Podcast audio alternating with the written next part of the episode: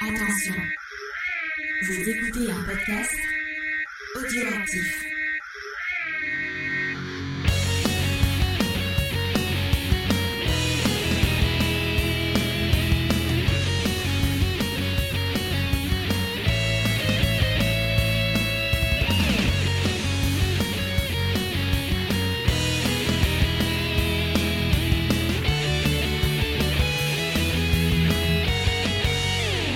Salut à tous, bienvenue pour Geek en série, une émission que je suis très très contente euh, de vous proposer. Ça fait un moment que je voulais parler de cette série, euh, ce super univers qu'est Twin Peaks. Et pour m'accompagner, eh bien j'ai euh, deux super filles, des folles dingues de Lynch aussi, comme moi là qui aime cet univers. Alors je reçois bah, euh, déjà Noémie. Bonjour Noémie. Salut Et Sophie. Salut Salut Alors, vous les avez déjà entendus ben, dans des geeks en série, parce que Noémie, elle était avec nous pour parler de la série donc euh, Bly Manor, et euh, Sophie, tu étais avec nous, il me semble, pour parler de Dark, et aussi de Is Dark Material. C'était très dark, en fait, euh, tes Oui. Non ça, mais ça reste c'est dans la thématique. Ouais.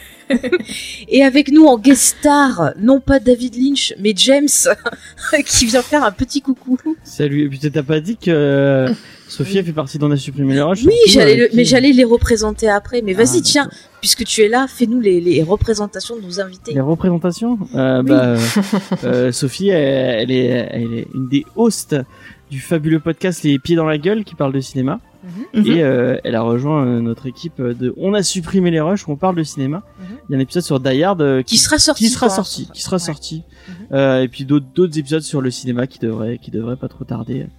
Euh, on prend un, un grand plaisir à discuter avec euh, avec Sophie et Charlotte de cinéma. Merci, Et euh, et bah Noémie, vous la connaissez sûrement. euh, si vous écoutez Comedy Discovery, puisqu'elle était, elle est, elle est citée, enfin sa boutique est citée euh, à chaque émission pratiquement. Oui. C'est même pas pratiquement, c'est à, à chaque émission. Mais le pire, c'est que est les important de éditeurs préciser que tu ne gagnes rien sur ces citations. Non, non, non. C'est, c'est juste. Mais tu euh, sais qu'il y a des auditeurs qui font la pub dans le chat aussi. Dans Ouais, il y a des gens qui, qui attendent le point, euh, le point Easter egg à chaque fois. Et donc euh, c'est une des libraires de Easter egg, euh, 11 rue des Sorts Noirs à, à Montpellier. Ah bah tu dis l'adresse et tout. La meilleure librairie de Montpellier, Ah, merci. euh, voire du monde. Voir du monde. Ah ouais, non mais... euh, mais David Lynch se fournit à. Easter egg. Voilà, on peut Mais Ah, oui, ouais. c'est vrai, c'est vrai. Il vient distraitement, il dit « Vous avez des bouquins sur les arbres ?» Voilà. C'est pour la charpenterie, puisqu'apparemment il aime bien la, Il fait des chaises, il c'est fait des très bien. chaises. Moi je, des- moi je veux bien une chaise David Lynch, hein. je sais pas comment... Sur la météo, apparemment il aime bien la météo. Oui, sur sa chaîne YouTube. Mais c'est probable par contre que Kyle MacLachlan euh, passe, parce que lui, euh, je crois qu'il vit en France, non? Alors je crois oui, il, a, pas des vignobles. Des vignes. euh, Oui, oui, il est, il est vigneron, il fait son petit vin. Moi, Oh là je là, veux ça bien, serait hein, trop s'il fou. passe sur Montpellier. Oh, tu nous appelles, hein, s'il passe Ah à la bah ouais, boutique. attends, je ferme la boutique à clé et il reste là jusqu'à ce que vous arriviez. hein. Ah ouais. Par contre, James, je suis, je suis désolée, mais euh, Il est un peu s'il fait, fait une proposition, ah non, mais, ah, il est bien, même Ah avec bah, des cheveux blancs, ça passe. ça, ça tombe bien parce que si Marcia Cross fait une, une proposition, Bon bah voilà, euh, il y a... je t'autorise, je D'accord, il y a t'autorise. pas de bon. problème. Moi je comprends, moi je prendrais les deux persos. Mais j'avoue que j'en suis à un point où même Lynch, euh, je dirais pas non, tu vois. Donc c'est mal barré, c'est mal barré. bah à la fois, est-ce que Lynch n'est pas la, la, le- la version. euh, en tout cas dans Twin Peaks, on peut se poser la question. Mais c'est un peu spoiler pour l'instant. Oui, on va en parler, on va en parler. On a un vaste programme, euh, chers auditeurs. C'est vrai que Twin Peaks, c'est une série euh, euh, qui demande de l'investissement. Et c'est vrai que depuis la création de Geek en série, j'avais envie d'en parler. Mais bah, il m'a fallu du temps, parce que c'est vrai qu'elle n'est pas facile à apprivoiser, à essayer de comprendre tous ces détails. Vous pouvez la revoir euh, un milliard de fois, vous ne la verrez jamais de la même façon. Enfin, c'est hyper intéressant. On va essayer de synthétiser un peu nos avis, euh, Moi je tiens à dire envie. que Faye Oui, m'a dit par une, par une nuit de fièvre, elle s'est réveillée, elle m'a dit j'ai compris Twin Peaks. Oh punaise. Non. Oh. J'ai compris, j'ai eu une épiphanie en revoyant la scène avec le cheval, mais on en reparlera. voilà, voilà, c'est comme ça, ça arrive. Euh, donc toi, James, tu n'as pas vu la série parce que tu Ouais. n'arrives pas à, Bah, à j'ai regardé les accrocher. pilotes et je me suis dit non, c'est pas pour moi. Il a... Donc euh, j'ai préféré euh, j'ai préféré passer euh, passer mon tour Mhm. plutôt que rager pour rien. Donc euh, voilà. Voilà, donc vous n'allez plus entendre James, on va ouais, rester juste pour faire la entre technique. filles. Et là, je vais éteindre mon micro et je vais vaquer à mes petites occupations tout en vous écoutant. euh, Et en assurant la technique, on te remercie pour ça, euh, mon cher James. Ouais. Merci James. Merci. Avec- Avec plaisir. Allez, maintenant va-t'en qu'on parle de, MacLachlan. Peu cher. non. Allez, on l'a- on l'aime bien le James, on l'aime bien. Alors, Qui a tué Laura Palmer? Ma bûche a fait quelque chose ce soir-là. Il y a de fortes chances pour que l'auteur de ces crimes se trouve dans cette ville. C'est peut-être même quelqu'un que vous connaissez.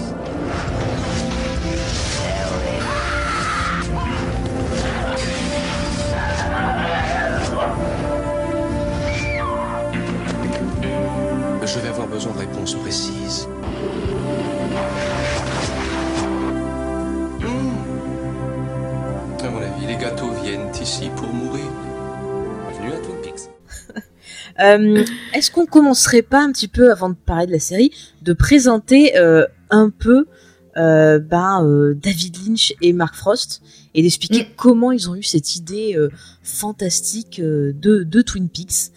Euh, donc je vous propose qu'on commence de, à parler de David Lynch. Qui est ce David Lynch, ce réalisateur euh, si euh, mystérieux J'ai envie de dire? Oui, il est quand même Mm. très mystérieux. Donc ce que je peux vous dire, c'est que ce monsieur, il est né en 46 euh, dans le Montana. Je crois que sa ville de naissance s'appelle Missoula. Voilà. Oui. C'est En fait, mal. il est né pas loin de Twin Peaks. Oui, enfin, du lieu de du lieu tournage. Alors ce qu'il faut savoir, il me semble que Twin Peaks c'est euh, tourné dans une petite ville pas très loin de Seattle. C'est dans l'état de Washington. Voilà. Donc c'est vraiment la petite ville euh, des États-Unis. Il y a un reportage d'ailleurs intéressant qui avait été fait par Arte où c'était David Lynch, euh, je crois, et les États-Unis, un truc comme ça. Et on montrait tous les décors de Twin Peaks. C'était très intéressant. Vous pouvez déjà euh, vous le noter. Euh, ce qu'il faut Oui. retenir euh, de David Lynch, c'est que son père c'était un chercheur et sa mère c'était une professeure en littéra- littérature anglaise. Donc déjà il était euh, quand même baigné dans une certaine culture. Ça on peut le dire. Ah, pas- Ceci explique, euh, ceci explique certaines choses. Ok, d'accord. Voilà, et il s'intéresse très très tôt au dessin et à la peinture. Au lycée, il préférait étudier la peinture plutôt que faire ses cours. Euh, très vite, il s'est vraiment euh, ben, euh, dirigé vers des écoles d'art. En 65, il s'installe à Philadelphie et il étudie à l'Académie des Beaux-Arts de Pennsylvanie. Euh, il fait pas mal de choses. Et puis bon, bah voilà, il s'ennuie un petit peu, donc il fait un peu de tout, de la gravure, et il a envie après de mettre en mouvement ses peintures. Parce que vous allez voir que, je pense qu'on peut le dire, hein, vous me dites si vous êtes d'accord les filles, que euh, tout ce qui est euh, la peinture, euh, l'art plastique, le- les sculptures et tout ça, c'est quelque chose de très important euh, pour, euh, pour l'œuvre de Lynch, et c'est des choses qu'on va retrouver dans Twin Peaks. Si une de vous veut réagir sur ça? Euh, oui.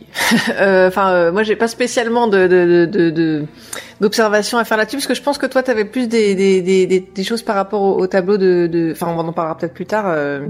Oui. Bah il y a des références à, euh, bah, on en reparlera, à Magritte, à Bacon, enfin tout ce qui est un peu surréaliste. euh, on a pas mal ben, de, de, de statues un peu style antique. Enfin c'est vraiment, euh, il y a beaucoup de, de petits clins d'œil à plein de tableaux. Il y a aussi des, des tableaux, par exemple je pense à Hooper, euh, qui est un peintre qui représente ben voilà euh, les États-Unis d'une façon assez euh, on va dire réaliste, un peu angoissante. Il y a un célèbre tableau où on voit deux personnes euh, assises dans un dîner, qui Ouais, est assez ouais. représentatif. Donc c'est souvent un tableau qui est repris. Mm. Euh, Et voilà. effectivement, Magritte, c'est. euh, Enfin, quand on regarde Twin Peaks et la Black Lodge, c'est totalement du Magritte. Quoi. Il y a, il y a même certains plans où c'est euh, certains tableaux. Quoi. Bah, il me semble, alors si vous écoutez, alors, petite euh, recommandation, si vous écoutez euh, l'excellent podcast euh, Lynch Planning, qui a euh, entrepris de faire des podcasts justement épisode par épisode sur, euh, sur Twin Peaks, euh, souvent ils font des références à des tableaux qui ont Mm. été utilisés voilà, pour, euh, pour illustrer certaines scènes, et c'est très très intéressant. Donc je vous invite à, à regarder tout ça. Mais c'est vrai que on retrouve ce côté un peu par là, le, le côté euh, onirique, parce que c'est aussi quelque chose de très important dans l'œuvre de Lynch. C'est vraiment le rapport au, au rêve, Mm. au cauchemar même aussi, aux visions. Donc c'est très très euh, intéressant tout ça. Euh, Qu'est-ce que j'ai envie de vous dire d'autre pour le, le poser? Euh, En 77 est sorti son premier film qui s'appelle donc Eraserhead, que vous pouvez voir, il me semble, sur euh, Netflix. Ouais, Si ouais, vous ouais. Il est sur Netflix. ouais. oui. Euh, son premier quand même gros gros euh, succès, on va dire populaire, qui le fait un peu remarquer, c'est en 80 avec euh, le film Elephant Man qui avait été produit par Mel Brooks. Et oui, petit clin d'œil à Mel Brooks. Ah, c'est quand même un film fort. hein. Moi, j'ai du mal à le revoir celui-là. hein. Enfin, Je l'ai vu en salle et j'ai pleuré toutes les larmes de mon corps. tu m'étonnes. Je ne l'ai pas vu, mais ça m'intrigue.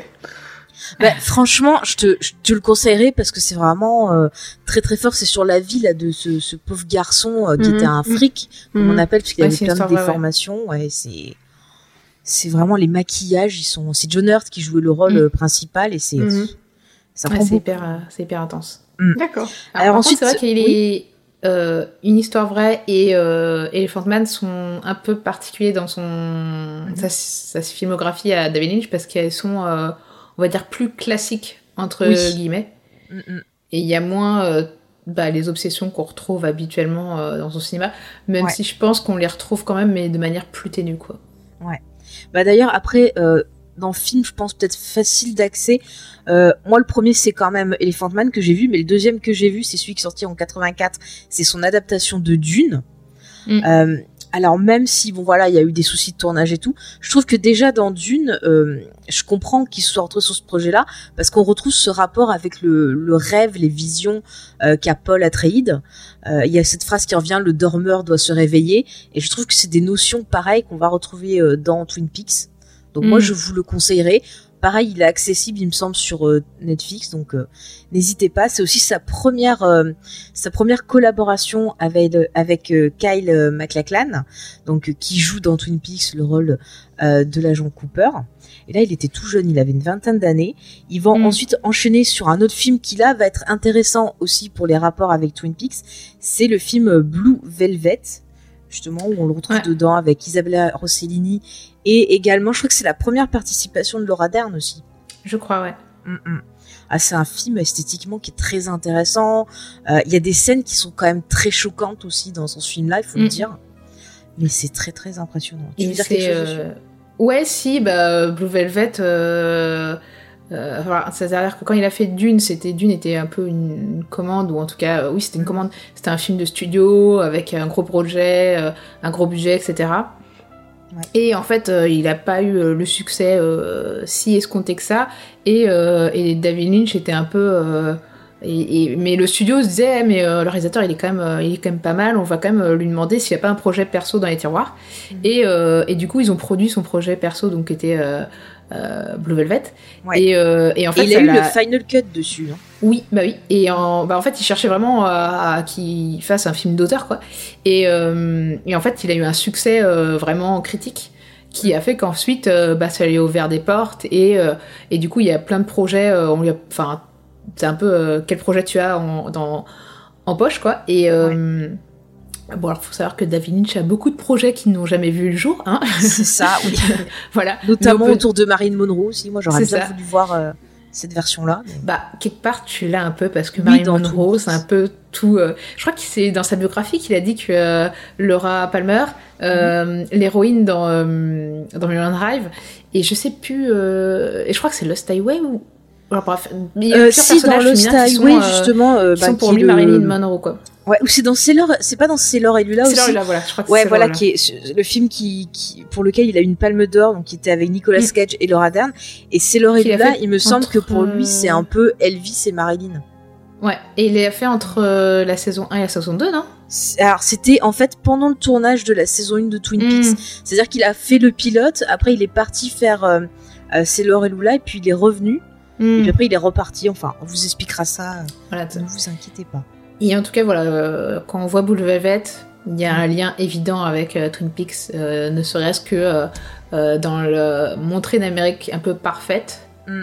Euh, le- la petite ville, euh, la petite ville un peu où t'as l'impression qu'en fait euh, euh, toute la corruption des grandes villes n'est pas encore arrivée et en fait en grattant la surface tu vois que bah en fait si l'humanité c'est l'humanité et que elle a les mêmes noirceurs que tu sois en ville ou euh, ou dans une petite ville quoi.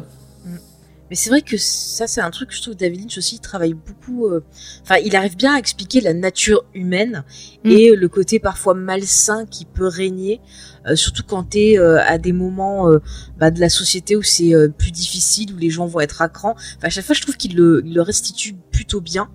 Donc vraiment, je sais pas, il y a un côté, je sais pas si c'est le côté artistique qui arrive à voir euh, bah, ce qui se cache dessous, le regard. Moi, j'ai l'impression qu'il y a aussi eu, euh, dans leur histoire, enfin dans son histoire à David Lynch, dans son parcours, en fait, il a grandi dans une petite ville et ensuite il a dû déménager dans une plus grande ville et ensuite il a dû aller carrément dans une ville plus industrielle. Et euh, un peu le même parcours pour Stephen King aussi, qui avait grandi un peu euh, dans la campagne et puis ensuite a dû aller dans une ville. Et après, parce que comme il était jeune artiste et sans thune, il a dû aller dans un truc un peu industriel et faire d'autres boulots en plus. Euh, bah, j'ai l'impression que ça les a un peu éveillés à cette Amérique un peu profonde, un peu avec un, enfin il y a quand même un petit caractère social aussi dans, dans leur cinéma. Enfin, Ouais. dans, dans le cinéma de David Lynch et dans, dans... Enfin, moi je vois quelques points communs entre ces deux artistes et, et le regard qu'ils ont sur l'Amérique avec ce côté euh, nostalgie mais euh, mais avec des guillemets quand même euh, dans la nostalgie qui veut dire que tout n'était pas parfait non plus déjà dans les années 50 quoi. Ouais, non mais je suis euh, tout à fait, euh, totalement d'accord avec toi. J'irais même, tu vois, faire des points communs avec Carpenter dans euh, l'aspect, je m'aperçois que ça va pas et je vais critiquer ce qui va pas, et dans la façon surtout de traiter le, le mal. On en reparlera Mm. dans, dans Twin Peaks, mais je trouve que, voilà, que Ouais, ce la notion de mal absolu ouais. Ouais, que ce soit King, euh, Lynch ou euh, Carpenter, c'est vraiment la façon dont il traite ce côté euh, mal. Il arrive à le rendre hyper angoissant, à faire comme si c'était une maladie qui est partout. Enfin, il y a, il y a vraiment des choses très très intéressantes dans leur dans leur œuvre. Je Mm. sais pas toi, Noémie, si t'es un peu d'accord avec nous. Euh, si, si, si. Ben, en fait, c'est vrai que concernant le cinéma de Lynch, malheureusement, j'ai pas grand-chose à dire puisque je, pense que j'ai dû voir que Sailor et Lula. Euh, donc euh, Ouais. mon, ma, mon éducation euh, lynchienne est encore à faire, mais du coup ça m'intéresse bien. Euh, mais c'est vrai qu'au niveau de la, enfin, je, je, je vois ce que vous voulez dire dans la, la ressemblance avec euh, avec le, le, le- les livres de, de Stephen King. C'est vrai qu'ils ont une manière de rentrer dans le cerveau des gens. Et c'est vrai de parler du mal absolu, un peu, c'est c'est à la fois mystique et, et vachement terre à terre. En fait, ça s'exprime dans des dans des trucs euh, euh, très très concrets et en même temps, ça prend une dimension euh, une dimension absolue euh, parce que parce que c'est des trucs euh, horribles quoi. Donc c'est c'est intéressant. Mm. Mais après, je trouve que Lynch, c'est quelqu'un qui est très doué pour faire des scènes d'horreur. Parce qu'il y a vraiment euh, pas mal de fois dans ses films, ou même et surtout dans Twin Peaks, euh, des Mm. moments de, de frayeur absolue. Ah oui, moi il y a des moments où je me suis cachée derrière, derrière mes mains parce que j'avais Ouais. trop peur de Bob. Ah ouais, non, mais Bob, euh, Ouais. ventilateur aussi, on n'en parle pas. Mais Ah, euh, hein. Mais euh, moi, euh, moi qui, qui regarde beaucoup de films d'horreur et qui Mm. Et qui a longtemps un peu été à la recherche des images les plus choquantes que je pouvais regarder, je, je lis des trucs sur des faits réels, des trucs flippants, etc. Donc je suis vraiment en recherche de, de me faire peur et ça m'arrive pas souvent en fait d'avoir peur. Mm. Donc c'est pour ça que je Bah, pense je- que j'ai cette recherche de. Et ben devant la saison 3 de Twin Peaks, euh, j'ai vraiment eu des moments où j'ai fait.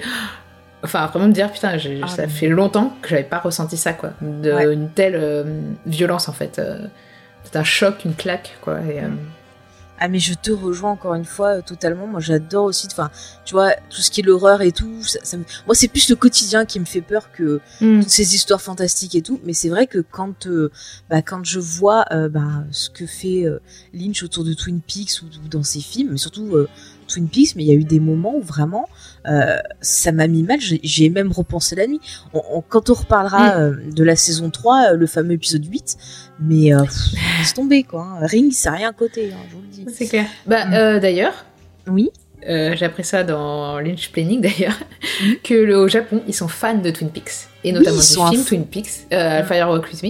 Ouais. Et que euh, ça aurait beaucoup inspiré la J-horreur. Et que peut-être que un Bob rampant aurait inspiré une, euh, une certaine petite fantôme euh, sortant d'un puits. Oui, et ben moi je trouve que cette fantôme sortant d'un puits avec sa, sa super vidéo alors, aurait peut-être inspiré le fameux épisode 8 euh, de Twin Peaks, je trouve, dans certaines scènes. Mm. J'y ai Donc en gros, ce serait le, le elle-même est inspirée de la pre- des premières saisons de Twin Peaks et qui aurait inspiré ensuite. Ah mais c'est beau, hein, c'est beau. Après, ce qu'il faut savoir aussi, c'est que l'horreur euh, pour Lynch, je pense que c'est quelque chose qui vient de l'enfance parce qu'il y a cette histoire où Mm. euh, euh, dans l'enfance, il, il serait tombé donc sur une femme, je crois sortant d'une forêt qui était Oui. ensanglantée et ça l'avait terrifié parce qu'il savait pas quoi faire. Lui, euh, voilà, petit garçon, qu'est-ce qu'il fallait faire? Enfin, en plus cette Mm. vision-là un peu cauchemardesque et ça l'a euh, beaucoup hanté et je pense que ça participe aussi de ses obsessions. Et euh, donc, du coup, oui, euh, cette femme qui sortait des bois, je crois qu'elle est, en fait, elle était nue. Mhm. Elle s'est assise à côté de Lynch et ses, et ses potes. Euh, je crois qu'il était, il devait avoir 7-8 ans. Et, Ouais. et apparemment, elle leur a demandé une cigarette ou je sais pas quoi. Et elle, elle agissait complètement comme si, comme si elle était complètement traumatisée. Ouais. Et, euh, et elle leur parlait pas, elle leur demandait pas à l'aide ni rien. Et du coup, c'était vraiment, mais qu'est-ce qu'on fait Qu'est-ce qui se passe? Et euh, elle était nue, donc, mais couverte de sang. Mm. Et il savait pas trop si c'était son sang ou. Enfin bref. Et euh, il savait vraiment pas quoi faire. Et ça l'a marqué. Et effectivement, euh, tu peux te dire que ça se retrouve. euh, Bah, Ah bah, c'est très lynchien, ouais, je dans trouve, hein. Blue Velvet, dans Twin Peaks, dans, euh, dans toute son œuvre, en fait, le côté. euh, Bah, la- Il y a une scène comme ça dans euh, Blue Velvet, il me semble, avec Isabella Rossini. Oui, tout à fait. Donc bon, voilà, écoutez, le pauvre. Moi, place, je crois que j'aurais, ça m'aurait traumatisé aussi quand même. hein. Mm. Euh, Et il y a voilà, une autre va- histoire oui, aussi qui s'est arrivée, qui, je crois que c'est quand il était étudiant ou peut-être plus tard. Euh, il était avec une fille. Euh, il enchaînait apparemment pas mal euh, les petites copines qui ont été au collège, au lycée. Et, euh, et en fait, bah, ils sont, ils sont quittés en bon terme, etc. Et puis, des années plus tard, il revient dans sa ville natale et il demande des nouvelles de la fille. Bon, je sais pas comment ça lui revient, et bref, il demande des nouvelles de la fille. Et il apprend qu'elle a été assassinée et, et que euh, bah, alors, du coup il demande bah, pourquoi comment enfin ça le choque quoi.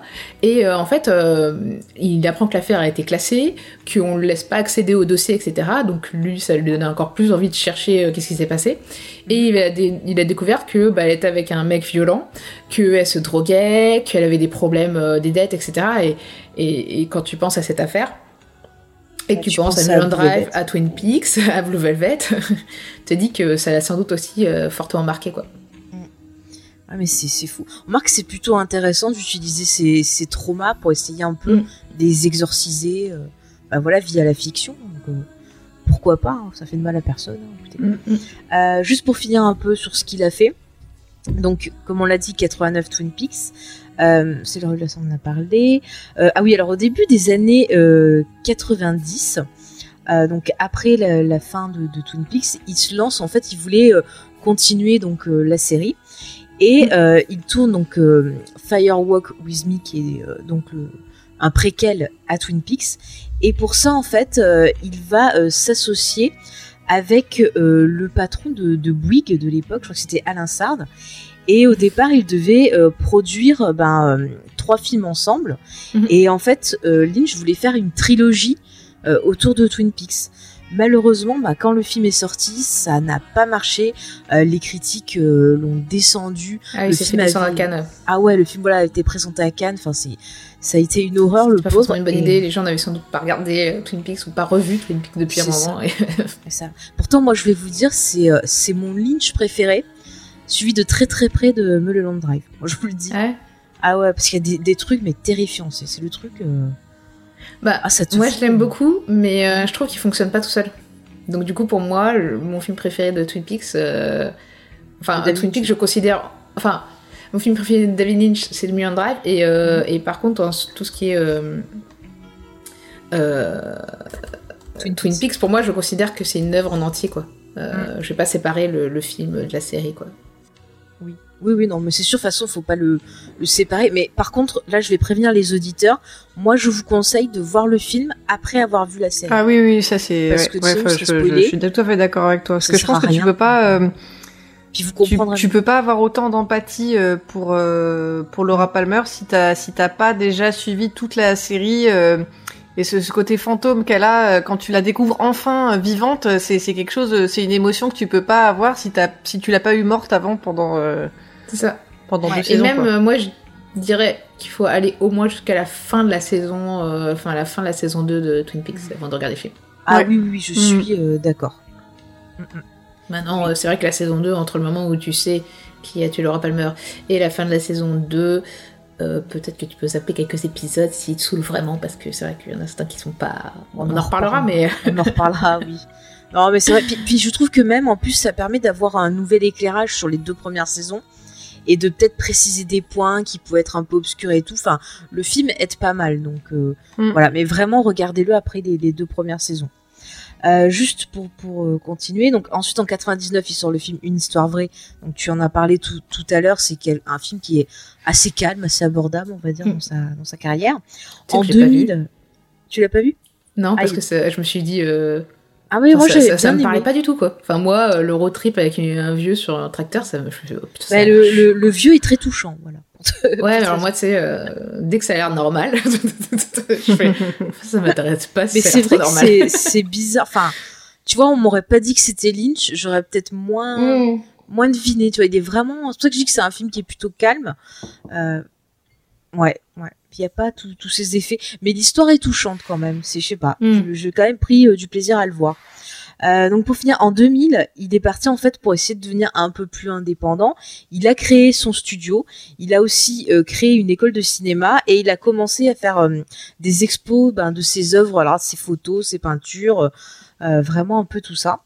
En 2001, euh, il propose le film donc Mulholland Drive, qui a eu la pri- le prix de la mise en scène à Cannes. Mm. C'est très bien, moi j'aime beaucoup ce film. Et euh, en 2007, donc sortira son dernier film. Alors j'arrive jamais à le penser, c'est quoi? C'est T'as pas la zappé Lost Highway, toi?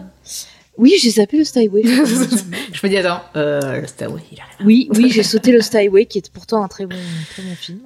Bah vas-y, si tu veux nous en parler vite fait. Mais... Eh bah, euh. Je pense que Lost Highway, c'est celui qui va poser les bases de euh, ce qui est son cinéma actuel. Mhm. Euh, C'est-à-dire qu'en fait, il va vraiment euh, basculer dans le film où c'est euh, plus difficile à comprendre. Les clés sont pas données aux spectateurs. Ouais. Et, euh, et là, il déconstruit la, la narration. Et vraiment, il va vraiment. Enfin, sa narration va prendre la forme euh, du rêve, en fait. Oui. Et dans sa structure même, il y a quelque chose du, de la déconstruction. Enfin. Dans un rêve, par exemple, euh, on passe d'une pièce à l'autre sans qu'il y ait de logique, par exemple, mais c'est logique parce qu'on est dans le rêve et que voilà, notre cerveau fait des connexions. Mais Et puis il y a les temporalités aussi dans voilà, un les temporalités qui sont. euh, euh, plus vraiment si c'est le présent, le passé. euh. C'est ça. Et ben, c'est pareil. En fait, euh, il y a un peu le fonctionnement de la pensée magique. Et à partir de Lost Highway, il va poser ça. Mais dans Lost Highway, c'est une version encore assez abordable, je pense. Il vaut mieux regarder dans l'ordre d'ailleurs de sa filmo, si on veut, veut comprendre un peu son, son cinéma. Et en fait, euh, pour mieux en drive, c'est-à-dire qu'il va à fond les ballons, quoi. Enfin, Ah ouais, non, C'est mais Mulholland Drive, c'est- vraiment un rêve. hein. Je sais que la, la première fois que je l'ai vu, je, je me suis dit, mais qu'est-ce qui se passe? Qu'est-ce que c'est? J'étais pas sûre d'avoir tout compris. J'ai Mm. dû le revoir une deuxième fois. Mais vraiment, ça arrêtait pas de me travailler le film. J'avais une obsession dessus. ouais, j'ai dû le revoir une deuxième fois. Et mais, mais j'ai, j'ai adoré. Enfin, en plus, j'étais partie des hyper films que j'arrête pas de revoir. euh, euh, c'est mon film préféré de David Lynch. C'est le premier que j'ai Ouais. vu de David Lynch. Euh, et, euh, et, et la première fois que je l'ai vu, j'étais en mode, mais, mais j'ai jamais vu un truc pareil en fait. C'est vraiment le. Il faut, il faut que je. Il faut que je. Faut... Enfin, j'avais j'avais besoin de le décrypter. Et au bout d'un Mm. moment, je me suis rendu compte que, en fait. bah, fallait pas le décrypter en fait. Mais euh, bon, c'est encore. euh, Mais en fait, oui, le cinéma de David lui- d'ailleurs, lui-même le dit qu'en fait, euh, euh, il faut pas chercher une explication forcément à ce qu'il raconte. Oui. Parce que dans la vie, en fait, bah, il y a plein de choses qui se passent qui n'ont pas d'explication. Et en fait, ce qu'il essaie de, de nous raconter, bah, c'est euh, c'est l'absurdité de la vie, en fait. Et du coup, C'est faut pas forcément euh, vouloir mettre du sens à, à tout. Voilà. Mais après, euh, il dit aussi qu'il aime bien justement euh, euh, lire un peu ce que ce que les gens pensent de ses Mm. films, enfin, comment il les interprète, et que ça le fait euh, des fois marrer de voir bah, comment lui, il a une certaine vision de son histoire, Ouais. et de voir que les gens l'ont perçu et reçu autrement. Et tu vois, je trouve ça plutôt intéressant. Des fois, tu as Ouais. des auteurs qui vont Mm. s'offusquer si on comprend pas bah, ce qu'il a voulu dire, mais lui, au contraire, ça, ça l'amuse. Enfin, je trouve que c'est plutôt Totalement. intéressant. Et je crois que oui, c'est lui qui a dit que il a dit que en fait toutes les interprétations de ses films, de ses œuvres, oui, sont sont justes. Et non seulement ça, mais en fait, euh, enfin, je pense qu'il part du principe de la croyance, quoi. C'est-à-dire qu'à partir du moment où tu crois quelque chose, Mhm. et ben ça devient vrai en fait, parce que tu le crois en fait. Ouais. Vraiment le truc de la pensée magique, quoi. Et, euh, et bon, bah, ça rejoint au fait que aussi, euh, bah, alors ça se voit dans Twin Peaks aussi, euh, qui s'intéresse à- au mantra tibétain qu'il a rencontré le Dalai Lama. Et que ça l'inspire beaucoup, qui pratique de la méditation euh, transcendantale, je crois. Transcendantal, ouais, ouais. Il a même traîné, je crois, avec euh, un yogi qui connaissait les Beatles. euh, Mm. Enfin, il y a toute une histoire euh, autour de ça. Non, c'est vraiment, oui, quelqu'un qui est vraiment sur le la méditation. Il avait même euh, transmis ça à l'actrice qui joue la, la, la femme à la bûche et Mm. qu'elle lui disait que ça lui avait changé euh, la vie. Enfin, vraiment, euh, voilà, la méditation c'est son truc, mais ça se Ouais. ressent dans, dans ses films. Enfin, je veux dire, je sais pas si à l'époque de Dune déjà il connaissait, mais euh, tout le côté en fait de la mise en scène des visions euh, des Bene Gesserit, de Paul et tout, je trouve que c'est vraiment quelque chose que tu pourrais avoir quand tu médites. Mm. Des fois, tu peux voir des images apparaître, euh, t'as ton imagination qui qui part dans tous les sens. Enfin, non, c'est super intéressant. Mm. Mm. Euh, donc après au niveau des films, son dernier film, comme je disais en 2007, je crois que c'est, euh, c'est, j'arrive à même prononcer Inland Empire. Empire, voilà c'est ça. En gros, c'est. euh, euh, tu pourrais traduire ça par euh, l'empire. Enfin. Ouais, l'empire intérieur, et en gros, c'est euh, tes pensées en fait. C'est ce qui se passe dans ta tête. Mm. Et, euh, et ce film est un vrai labyrinthe en fait. Ah, c'est très Euh, compliqué à suivre, mais c'est super intéressant. Enfin, euh, la, la réalisation, euh, mais je suis, j'étais sur le cul la façon dont il filme Laura Dern, Mm. où des fois t'as l'impression qu'il la filme comme si elle était impériale, et des fois t'as l'impression qu'il- la rend comme si elle était toute petite, toute vulnérable. Enfin, c'est c'est c'est que c'est fou. Ce Ouais, film. ce film est. euh, Mm. Alors c'est marrant parce que c'est un film de. Enfin, je, veux qu'il continue à faire plein de films, hein, on est bien d'accord, mais ça Oui. fait un peu fin de carrière dans le sens où il est déjà une bonne partie de sa carrière est déjà euh, passée et, euh, et il a un côté très matriciel, c'est-à-dire qu'il rassemble toutes ses obsessions quoi. Ouais. Et, euh, et je pense que si on regarde vraiment sa filmo dans l'ordre, euh, on voit vraiment une, euh, une évolution en fait et que euh, entre Mulholland Drive et Inland Empire, c'est-à-dire qu'il va beaucoup plus loin que dans Mulholland Drive. Il va explorer exact... déjà un peu ce qu'est la thématique de Mulholland Drive, savoir le côté noir de Hollywood Mhm. et, et du- et du rêve du coup, parce qu'il y a le rêve hollywoodien, euh, comme Twin Peaks explore le côté noir du rêve américain, je trouve. Et dans, et dans Inland Empire, en fait, il va, il va vraiment explorer ça encore plus loin, avec aussi tout ce qui est, euh, tout ce qui est les médias en général aussi. Je trouve euh, il y, a, il y a- il y a la question du médium et et du médium. euh, qu'est-ce que qu'est-ce que le média et qu'est-ce que qu'est-ce que enfin il prend les médias comme un médium en fait. Et je pense qu'il y a vraiment cette question qui est importante en fait que la, la télé, le cinéma, la vidéo, tout ça, c'est ça peut être des supports médiuminiques en fait, limite en fait, Oui. pour transcender les mondes. Et et, et, et qu'en fait, quand tu passes de Inland Empire à la saison 3 de, de Twin Peaks, en fait, je pense que si t'as vu Inland Empire, tu comprends mieux la saison 3. Et le cheminement, est-ce qu'il veut. Enfin. Pourquoi, euh, pourquoi, pourquoi il nous montre certaines scènes, etc.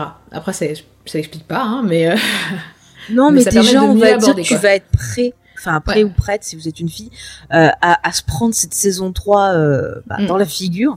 Et tu vas avoir un peu un, un lexique pour savoir comment rentrer dans ces images et, comment les, les analyser. Enfin, moi, j'avoue que quand je vois Lynch, euh, j'ai fait des, des études d'histoire des arts, et quand je vois Lynch, ça me rappelle en fait les cours quand on devait faire de l'analyse d'œuvre, avec toujours euh, trouver euh, une porte d'entrée, un petit point qui va te permettre déjà de voir dans la globalité un peu l'œuvre, sa structure, essayer de rentrer plus plus en profondeur dedans, voir par Mm. rapport au contexte, voir ce que ça voulait dire, enfin et, et, et je me suis, enfin je, je me régale à chaque fois que je reprends du Lynch parce que je retrouve hein, ce que j'avais adoré dans dans ces cours-là et c'est vrai que son rapport euh, son rapport justement euh, avec euh, avec l'art moi me me, me passionne euh, je veux dire tu vois quand quand il a ce côté genre euh, toute explication euh, est bonne tout ça ça renvoie à cette euh, à, à ce qu'on dit que l'art est subjectif et que Mm. quand tu vois une œuvre d'art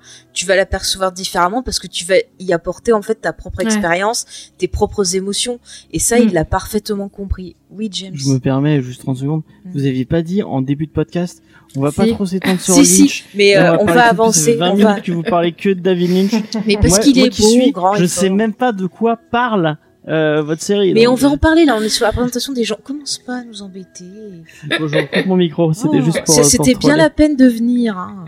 Non mais. si tu continues je vais Je dire que la t'es- pauvre Noémie qui a vu, euh, qui a vu un film de Lynch et qui va être là en train de me dire Mais- ah moi. elle va Bah, nous je- dire si on lui donne envie Je... Oui, ça me donne envie. Là, tu vois, j'étais en train Voilà. de consulter la fiche de, de Inland Empire sur Wikipédia, tu vois.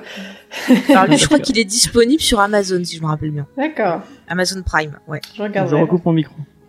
Bon, il Mm. Il est embêtant ce James. hein. Euh, mais mais c'est intéressant d'en parler parce que ça permet un peu de, de vous montrer, chers auditeurs, eh ben quelles sont ses, ses obsessions, son style. Euh, tout ça, ça va nous servir pour vous euh, donner des clés pour aborder euh, Twin Peaks ou des clés pour ceux qui l'ont vu pour peut-être s'y replonger dedans. Donc euh, ne vous inquiétez pas, c'est important. Voilà. Donc, ce qui est intéressant aussi sur Lynch, et il faut le dire, c'est un peu un touche à tout, mais euh, il a tendance aussi à, à vouloir un peu euh, être dans le contrôle quelque part. Parce que là, sur son dernier film, euh, les producteurs, ils voulaient pas leur montrer ce qu'ils faisaient, ils avaient aucune info. les gars, ils ont découvert le, le film quand c'était fini, ils ont rien compris, ils étaient pas contents.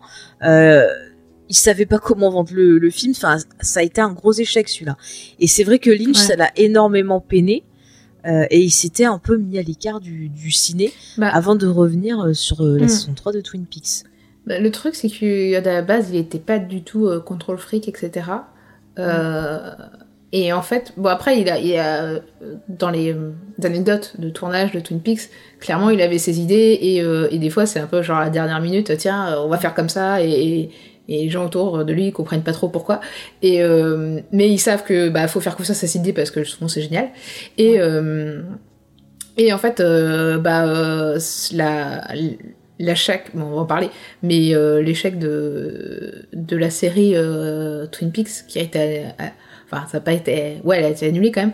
euh, à la fin de la saison 2, bah, euh, ça l'a. Et même les, les conditions de production euh, qui s'est. Oui, on va en parler parce est la saison que 2, ça l'a Voilà, fortement marqué et c'est ça qui a fait que bah, euh, il est devenu de plus en plus méfiant et que le ce qu'il dit de, de, de Hollywood dans Mulholland Drive, euh, bon bah c'est aussi tout ça, enfin c'est aussi ce rapport euh, compliqué qu'il a avec euh, avec le cinéma Avec- quoi. Et c'est pour ça que je pense qu'il aussi il a pas fait autant de films qu'il aurait pu en faire avec euh, avec Ouais. sa carrière quoi. Bah, Après, c'est vrai qu'il a vraiment ce côté, je trouve, très euh, européen dans sa démarche, Mm. où vraiment, tu vois, il comprend ce que c'est la notion d'auteur. euh, euh, il, il part plus sur voilà ce qu'il a envie de dire plutôt que que certains. Ouais, mais t'as d'autres réalisateurs qui sont très euh, auteurs euh, euh, européens et qui vont peut-être moins. Moi, je pense qu'il a vraiment un côté euh, bah, comme Carpenter, quoi, qui, qui a vraiment été je suis vraiment très chagriné de Mm. de, de la qu'on lui fasse pas confiance à son univers, etc. Surtout qu'il a été très vite. Je pense qu'il a eu très vite du succès, très tôt. Et euh, genre, il a fait euh, son premier projet perso et direct boom euh, sur gros succès. Euh, où on, ah, il est reçu à Cannes, etc. Et, euh, et en fait, c'était, enfin, c'était compliqué derrière de d'enchaîner sur une déception. Et enfin, il a, eu deux succès, donc Blue Velvet et euh, et euh, comment ça s'appelle euh, Ah, euh, C'est Laurel Lula. c'est Laurel Lula. Oui. Si, c'est Laurel Lula. Et du coup, bah, euh, d'avoir ces deux succès, euh, la saison 1 de Twin Peaks qui avait un succès monstre, et après, derrière, euh, d'être désavoué euh, un an plus tard avec la saison 2, bah, ça l'a.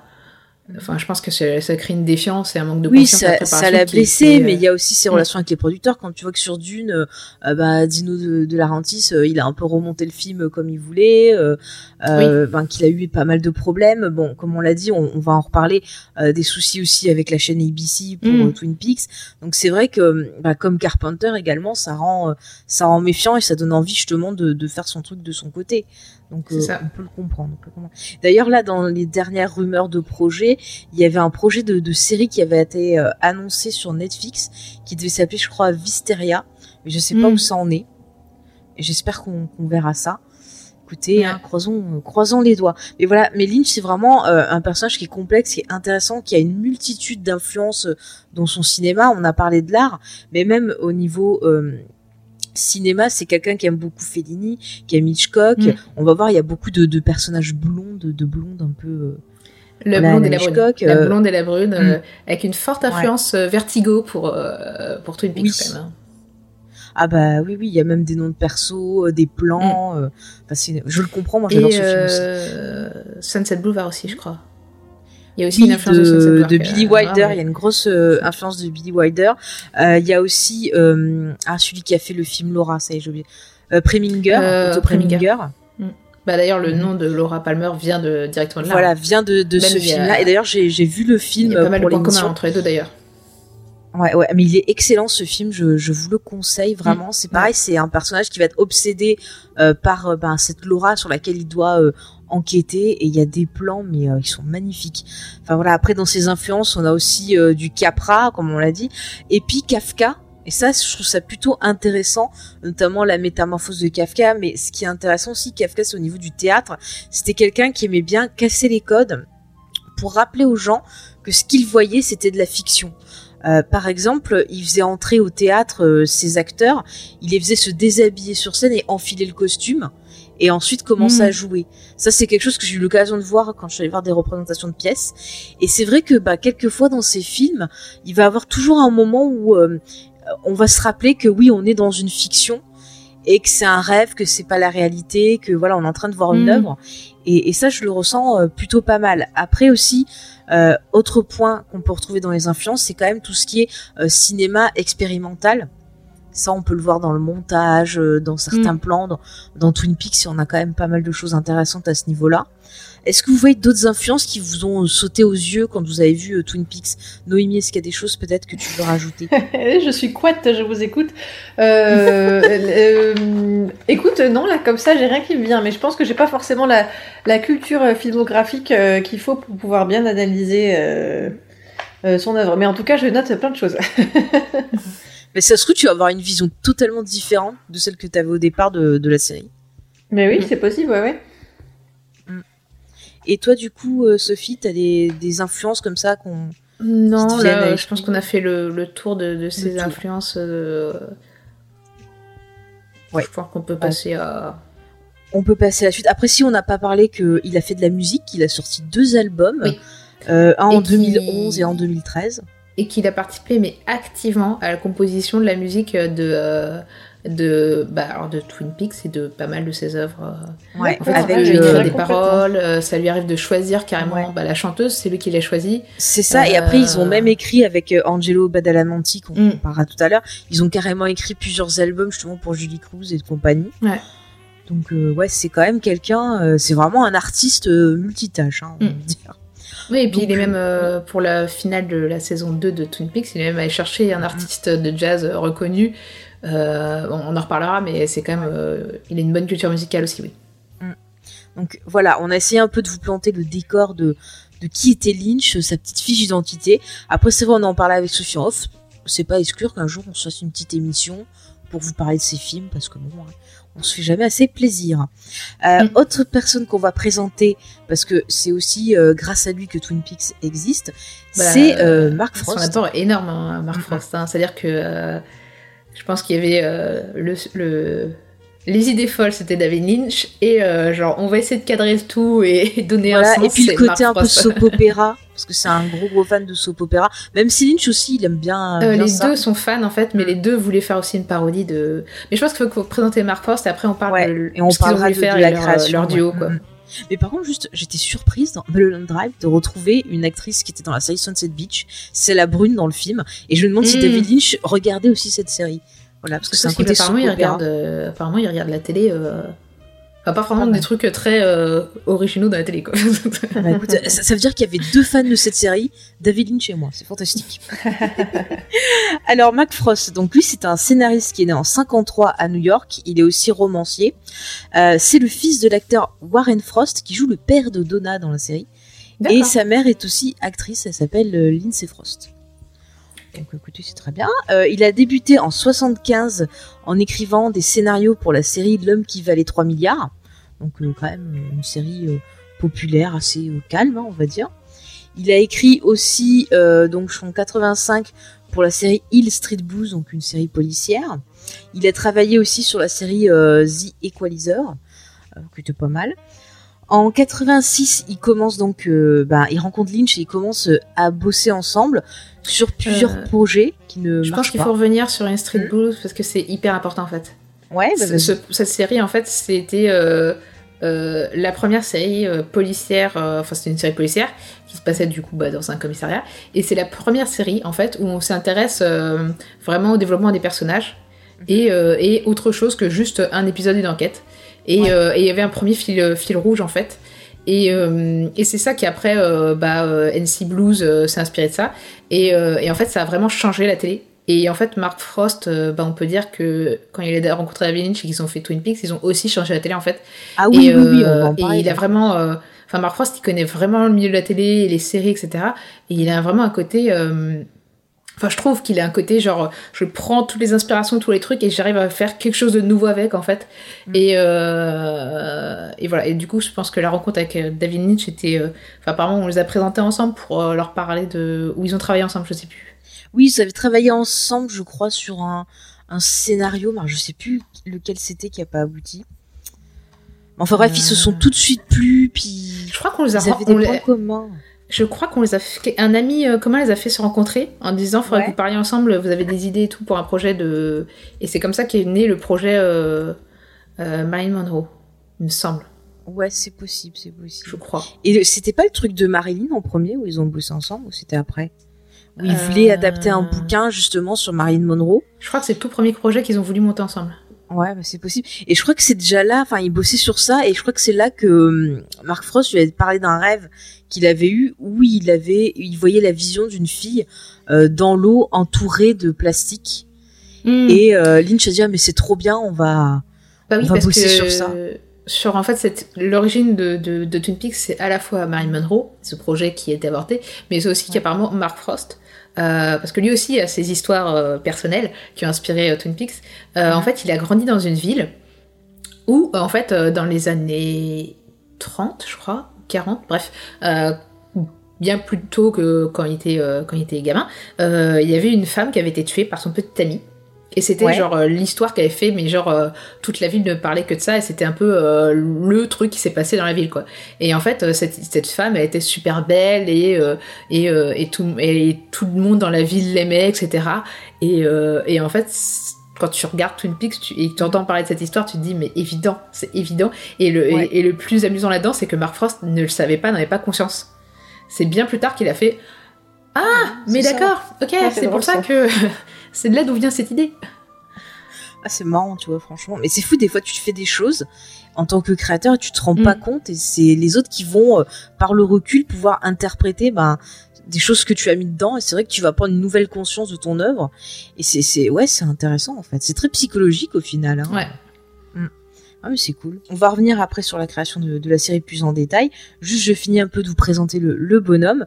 En 92, il avait travaillé sur une autre série avec Lynch qui s'appelait euh, On the Air, qui apparemment a duré six épisodes. Alors j'ai pas réussi euh, à en voir. Je sais pas si l'une de vous, euh, bon, je sais pas. Moi j'ai pas réussi à en voir. Donc il paraît que c'était une comédie mais voilà, ça a pas trop trop marché. Ensuite, il s'est un peu séparé de, de Lynch pour travailler sur son premier film en tant que scénariste et réalisateur qui s'appelait Storyville avec James Spader. Donc sûrement un film qui va plaire à James parce qu'il y a James Spader dedans. Euh, après, en 98, euh, on l'a revu sur une série qui s'appelait Buddy Faro qui a duré 12 épisodes. Et en 2005, il a travaillé sur Les 4 Fantastiques, puis Les 4 Oh, Fantastiques et Le Surfeur d'argent. C'est pas je les sais pas ce qui s'est hein. passé, ça devait pas aller bien. Euh, je sais pas quoi lui dire. Qu'est-ce qu'il y a, James? Ah, James dit qu'il aime bien les 4 fantastiques. Mais. James, faut qu'on en parle. Fais, fais- fais gaffe, je vais être à deux doigts de te comparer au James de la série si tu dis des bêtises comme ça. hein. Attention. hein. Il est choqué. Et bon, bref. Et en 2017, il finit par retrouver donc David Lynch pour la fameuse saison 3 de Twin Peaks. Donc voilà, en gros, euh, ce qu'on peut dire. Donc, fan, je En- répète, fan de en plus, euh, faut savoir Voilà. S'il y a peut-être un truc à dire, c'est que alors il a pas travaillé sur euh, le film Fire Walk with Me. Non, parce qu'ils s'étaient un peu, euh, un peu disputés les deux. À un moment, ils étaient pas en super bons termes. Mm. Et euh, par contre, euh, Mark Frost, il écrit des livres autour Oui. de Twin Peaks, Mhm. euh, l'histoire secrète de Twin Peaks, Ouais. où clairement on voit que tout l'apport euh, société secrète, euh, euh, un peu euh, presque secte, euh, euh, tout l'aspect mystique en fait de la série, c'est clairement lui qui l'a porté. Parce que euh, l'histoire secrète de Twin Peaks, ça racontait tous les, les, les- les- tout ce qui est autour des, des, des- de White et de la Black Lodge. Et, Ouais. et ensuite, il a écrit. Il a écrit des romans aussi là, Oui. qui sont Et le dossier final qui, en fait, alors si vous n'avez pas compris la saison 3, tout expliqué dans les deux Ah bah il faut que je l'achète. C'est pas forcément une bonne chose, je sais pas. Il y a des explications, je fais, Hmm, je suis pas sûre que c'était ça en vrai. Ou Mais euh, j'ai envie de te dire comme quoi il y a des trucs qui dit lui, mais que ça serait vraiment pas ça, que Lynch serait pas trop d'accord. Et alors, il y a des trucs aussi qu'il a dans le dossier, dans, donc dans le dossier final, il donne une conclusion pour chaque personnage. Mhm. Et, euh, et, et, et bon, il y a des acteurs avec qui ça s'est mal passé et ça se sent. Ils ont leur personnage euh, subi Ah oui. trop. Bah oui, il y a des gens qui ont fait des caprices. Enfin, vous allez voir, c'est Ouais. rien que le l'histoire du tournage de Twin Peaks, c'est assez soap opéra aussi par moment. hein. On peut Clairement. le dire. Hein. Mhm. Ouais, ouais. Euh, juste quand même, je voudrais présenter une dernière personne qui est quand même essentielle aussi à l'identité de la série, c'est Angelo Badalamenti. Mm. Euh, rapidement, donc c'est un compositeur qui est né en 37 à Brooklyn. Il est d'origine italienne. Donc euh, il a commencé le piano à l'âge de 8 ans. Il a accompagné ben, pas mal de, groupes et de choses comme ça quand il était ado. Euh, il a étudié la musique, il a énormément de diplômes dans ce domaine. Il a composé pour Nina Simone, pour Shirley Bassey. Euh, donc c'est quand même le compositeur, on peut le dire, attitré de, de Lynch. Il est sur pratiquement tous ses films. Il a aussi fait la, la musique des Griffes du cauchemar, tiens, de, de Freddy. On parlait de. Freddy tout à l'heure, donc voilà. Il a aussi travaillé sur, par, par exemple, le film euh, Arlington Road, qui était, qui était pas mal. Euh, Euh, il a Attends, je te coupe juste deux secondes. Ouais, J'ai entendu dire que on avait proposé à David Lynch, mais alors c'est peut-être je craque peut-être complètement, euh, de travailler sur un Freddy. Je crois, j'ai entendu Oui, dire ça, mais oui, alors euh, je l'avais vu en faisant des recherches. je sais plus lequel c'est, mais effectivement, on lui avait proposé un Freddy et il a dit non. Voilà. Eh ben moi personnellement j'aurais été très curieuse de voir. euh, Bon après peut-être qu'il aurait pas eu les moyens, le budget et les- la liberté de faire ce qu'il voulait, mais euh, Mm. je pense que ça aurait été pas mal. Ah, Il a pas Bon, je- J'en avais parlé dans l'épisode aussi sur la série animée euh, Gravity Falls, qui, Mm. dont le, le showrunner est très très fan de Twin Peaks, ça se voit dans la série. Et il avait proposé à David Lynch de faire la voix d'un d'un grand antagoniste de la série. Et le gars il a dit non, non, il s'est barré. Enfin, c'est dommage, j'aurais bien voulu l'entendre aussi, il aurait été euh, pas mal dans ce rôle. Enfin bon, écoutez. Enfin bon, voilà, donc voilà, euh, Angelo Badalamenti, il a fait aussi les films de Cabin Fever, la musique, euh, la plage. Enfin, il a fait pas mal de choses, mais c'est vrai que euh, moi, ce que je trouve qui est, son- qui est son travail le plus important, c'est son boulot avec avec Lynch, que ce soit en termes des films ou des albums qu'ils ont fait à côté. euh, Ouais. il, lui- il lui a appris à composer, parce que d'artistes, s'est mis à composer. Ouais, il a une grosse influence. Et, et puis la musique dans, dans Twin Peaks qu'il propose, tu vas avoir un côté un peu jazzy, tu vas avoir un côté bah très euh, euh, synthé, très angoissant. Mm. Enfin, c'est c'est hyper intéressant ce qu'il propose. Hein. J'ai j'ai Ouais. entendu des BO comme ça nulle part. T'as des gens qui essayent de l'imiter. Euh, tiens, je prends l'exemple Mm. du compositeur, par exemple, de X-Files, qui est une série aussi qui est très inspirée par Twin Ah Peaks. bah. Mark Snow, euh, euh, c'est du pipotage. Enfin, il, il copie beaucoup le travail de Badalamenti, je trouve. Ah bah moi je, je ne ferai pas de critique sur X-Files, c'est ma série préférée avec Buffy. Ah mais j'aime euh, j'aime X-Files. Non mais j'adore X-Files, mais je me suis aperçue, tu vois, que euh, Je trouve que la BO de X-Files est géniale quoi. Enfin, elle est un peu répétitive au bout d'un moment. Bah, en fait, euh, c'est un thèmes. tic. C'est un Hmm. tic des séries euh, de l'époque et même encore aujourd'hui. Hein, euh, C'est-à-dire c'est un thème par personnage, un thème par ambiance et on répète les mêmes thèmes. Euh, Voilà. Maintenant, euh, il y a eu un projet aussi avant Twin Peaks. Euh, Mark Frost et David Lynch avaient aussi bossé sur un projet de d'extraterrestres et d'agents du FBI qui enquêteraient dessus. Alors tu le sens dans tout, tout ce qui est Bobby Briggs, et puis par la suite à saison 3 de Twin Peaks, mais. Oui. euh, quelque part ce projet avorté, finalement, est-ce que c'est pas lui qui a donné naissance à X-Files? Bah, Euh, voilà. On peut Chris question, Carter, quand même, Chris est euh, quand même euh, fan de, de Twin Mm. Peaks et je serais pas voilà étonné que ce soit inspiré. Puis dans la série X Files, tu retrouves pas mal d'acteurs Oui. qui ont joué dans Twin Peaks, bah, notamment déjà David David Duchovny. Duchovny, le père de Scully, c'est quand même voilà le, Oui. le Major Briggs. Donc il faut pas faut pas déconner. Enfin t'as t'as plein plein d'acteurs de Twin Peaks qui vont apparaître en guest star euh, au fil des, des saisons. Donc euh, il y a beaucoup d'héritiers de, de, de cette série. Mm. Enfin, on va en parler, mais ça a eu une énorme euh, euh, importance sur ben, la façon d'écrire des séries, sur euh, la réalisation. Enfin, vraiment, c'est une série qui a bousculé euh, tout le monde. Elle a bousculé totalement. bah alors Mm. c'était. Enfin, je pense que c'est vraiment la marque de Mark Frost et, et David Lynch d'avoir, surtout Mark Frost peut-être, d'avoir vraiment pris. Euh, parce qu'à l'époque, à la télé, les séries, c'était pas du tout. euh, je pense que la série la plus originale qu'il devait y avoir eu, c'était Le Prisonnier. Euh, peut-être Oui. aussi, moi je dirais aussi euh, Chapeau et mode de cuir, parce qu'après avoir vu le prisonnier, Mm. j'avais déjà vu avant Chapeau et mode de cuir, et je me suis dit, est-ce que Chapeau et mode de cuir, finalement, c'est pas comme le prisonnier Si vous avez vu la fin. Oui. Si vous n'avez pas vu Oui, la oui, fin, je, vois. n'en dis pas oui, plus. oui, j'ai vu, j'ai vu. Enfin, je sais pas toi, Noémie, si tu l'as Non. vu. Bon, alors on va Bon, pas je dis dire. pas plus. Mais regarde, franchement, il y a pas beaucoup Mm. d'épisodes. Il y a doit y avoir 13 épisodes, un truc comme ça. Mais c'est une excellente série. Et pareil, c'est une série qui a révolutionné aussi la télévision en son temps. Ouais. Tu peux même faire des rapports entre, ben, euh, Beaucoup, hein. Patrick Magny, c'est ça que s'appelle l'acteur. je sais plus. Mm. Voilà. Mais même euh, Et entre les David deux Lynch. séries. euh, Bah ouais, Les t'as même un rapport avec le avec le rêve. Alors, on va en parler plus tard, mais euh, Mm. la fin de la saison 3 Oui. de Twin Peaks, est-ce que c'est pas la- un peu comme la fin de Ouais. du prisonnier? Euh, On Mm. peut se poser la question, quoi. Enfin, voilà. Et, euh, et même dans Firewalk With Me, hein, déjà, je me pose la question. Non, mais on peut se poser la question. qui est, qui est dans la, enfin, qui est dans le rêve de qui, quoi? Bah, d'ailleurs, c'est une phrase qui revient dans, dans la série. À un moment, Mm. dans un rêve, une personne en parle. On y Mm. reviendra. C'est... Ouais. Allez, on va essayer maintenant de se présenter euh, la série. Donc, on vous a expliqué que la série, elle était née euh, bah, d'une discussion entre Mark Frost et euh, notre ami David Lynch, où ils se sont racontés ben, leur trauma, leur rêve bizarre. Marilyn Monroe. En fait, ouais, dans, dans le rapport, dans l'apport des deux, Mark Frost avait un peu l'histoire, c'est-à-dire une fille morte retrouvée dans une petite ville. Il avait même les personnages. Et Ouais. David Lynch, lui, avait en tête vraiment la ville, en fait. Il avait Oui. le plan, il avait dessiné un plan à la main, etc. Et ce qui est dingue, c'est qu'ensuite, euh, ils avaient un ami en commun qui leur a fait. Enfin, ils ont cherché vraiment partout et tout. Ils disaient bon, on trouve pas, on va, on va, faire un studio euh, euh, à LA, je crois. Et, euh, et en fait, euh, il y a un ami à eux qui leur a fait mais les gars, euh, je connais votre Twin Peaks, je, je, je, je l'ai vu en vrai. Et, euh, et il les a amenés dans cette ville en fait. Et quand on y va, euh, c'est vraiment Twin Peaks quoi. C'est-à-dire que le diner est là. euh, euh, Ouais, t'as un la- côté un pont peu est là, musée les dans le montagnes diner. sont là, Mm. les forêts sont là.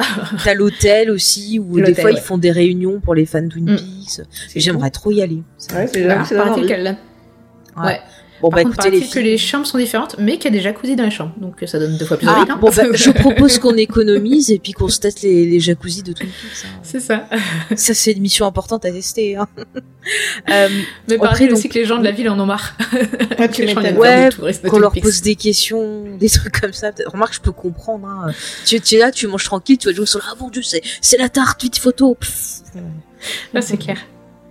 Ça Bah, faire peur. Euh, à la fois, à mon avis, à la fin du confinement, ils vont re- revoir les gens. Ouais, ça va leur faire bizarre.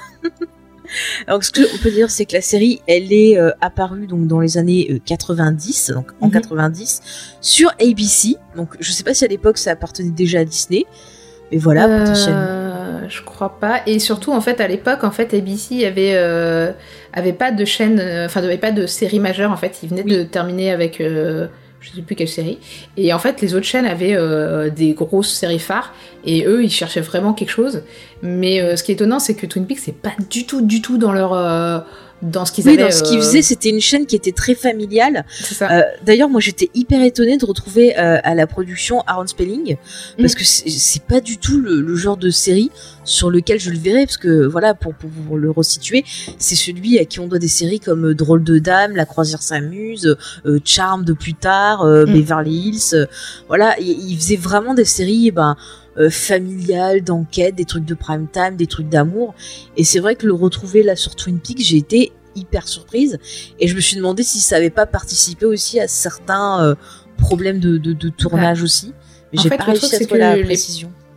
Les producteurs, en fait, euh, parce qu'il n'y avait pas que, que Spling, il y en avait d'autres, ils voulaient vraiment, en fait, de la chaîne, ils voulaient vraiment quelque chose qui serait différent, en fait, et qui leur permettrait de se démarquer.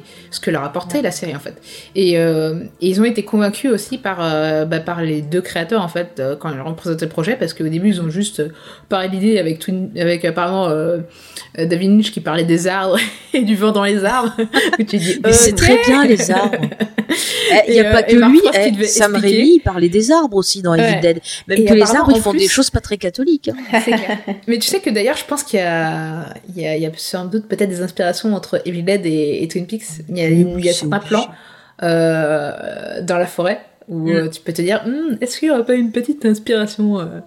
Ah mais je suis sûre. Allez, ils se sont Et fait donc des pour finir, euh, donc ils ont fait cette, ré- cette première réunion, ils ont fait le pitch et je crois qu'ils avaient même euh, euh, perdu après dans l'excitation les papiers. euh, euh, donc du coup après ils ont dû se rappeler de ce qu'ils avaient dit quand ils ont commencé à écrire.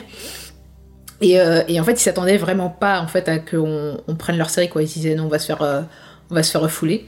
Et euh, ils ont été Et puis, acceptés et, on leur a apparemment au début on leur a vraiment pas posé de, de, de limite en fait. Mm. Mais c'est quand Ouais, le- je pense qu'ils croyaient peut-être pas trop. Voilà, quand C'est ils ça. croyaient pas quand trop. série a eu au du succès qu'il y a commencé à avoir de la pression en fait. Ouais. Bah, D'ailleurs, ce qui est intéressant, c'est même au niveau du, du pilote. Euh, bon, eux, ils ont eu un pilote aux États-Unis diffusé à la télé et compagnie, mais Mm. euh, pour euh, bah, la diffusion ailleurs qu'aux États-Unis, ils y croyaient tellement pas trop qu'ils ont fait une version euh, plus c'est longue. plus loin que ça. hein. C'est en fait, ils y croyaient tellement Ouais. pas qu'ils se sont dit on fait le pilote de la série. Si ça Mhm. marche, on fait une série. Mais par contre, au cas où ça marche pas, on leur, Voilà. on leur a- ils leur ont demandé de faire un téléfilm. Mm. Et cette version longue qui était diffusée, euh, en fait, elle a été diffusée partout apparemment, euh, parce qu'il y avait moyen de la trouver en cassette ou je sais plus quoi. Enfin. Bah, en fait, elle avait été euh, sortie en cassette. Tu pouvais acheter la Mm, cassette ça. vidéo aussi, donc. Et mais cette version longue, en fait, c'était censé être le- la, solution de backup de secours.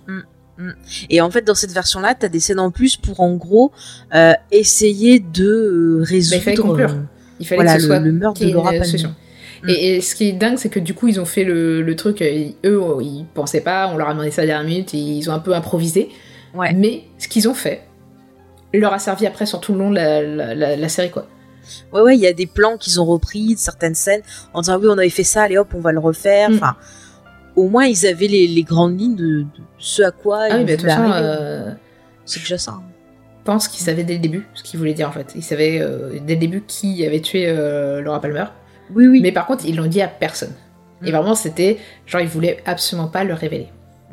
Oui, oui, c'est la chaîne qui, qui les a forcés à euh, révéler ça euh, dans la saison 2. Et Mm. en plus, euh, vraiment, c'était genre à épisode 9-10 à peu près. Bah, c'était un peu débile, ils, auraient, ils auraient dû les laisser faire et les révéler à la fin de la saison. Enfin, Mm. c'est c'est- puisqu'on c'était en truc intéressant. Je pensais qu'on à d'aborder la saison 2 pour en parler. Mais en fait, apparemment, le producteur qui est celui qui a le plus appuyé pour que la série Twin Peaks se fasse est Ouais. celui qui a, qui a forcé euh, David Lynch à révéler, puisqu'il a dit euh, si tu le fais pas, je te vire. Ah ouais, non, mais c'est. Donc, euh, Je, je comprends que David Lynch, il, il ait eu, euh, il eu Vénère, mal, hein. Ah ouais, ouais. Non, mais c'était compliqué parce que, bah, justement, comme il s'entendait pas trop bien avec la chaîne, on l'a expliqué, il y a des moments où il est parti, euh, après la révélation du tueur ou de la tueuse, hein, je ne dis pas qui, qui Mm. a fait le crime pour l'instant, Mm. euh, David Lynch, euh, il avait un peu bah, laissé les, les commandes à Mark Frost. Même Mark Frost était parti à un moment, c'était les autres scénaristes qui essayaient un peu de sauver les meubles, et c'est là qu'on a ces, cette fameuse euh, salve d'épisodes euh, qui Mm. sont pas terribles, terribles. Et puis bon, ils sont revenus après sur la fin parce qu'ils ont appris que la série allait être annulée, donc bon, voilà, Ouais. ils sont revenus pour finir ça euh, correctement. C'était un peu compliqué.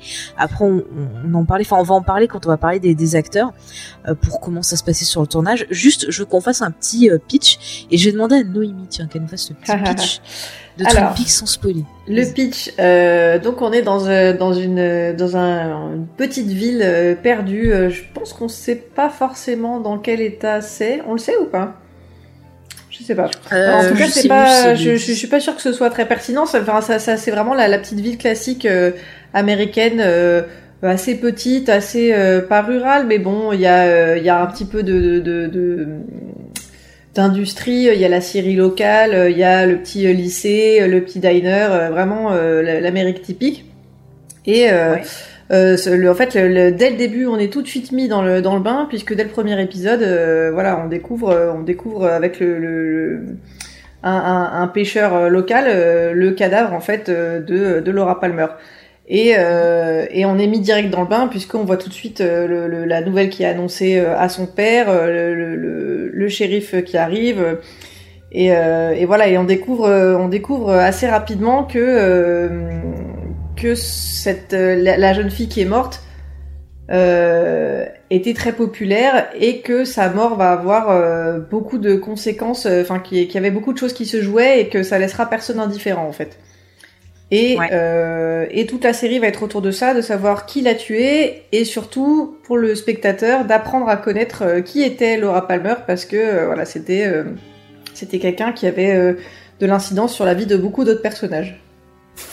Et puis il faut dire que c'est le très sexy agent Cooper. Ah oui, pardon, j'ai pas du tout parlé de Cooper, c'est vrai, j'ai pas Ah du mais tout parlé de Cooper. parler.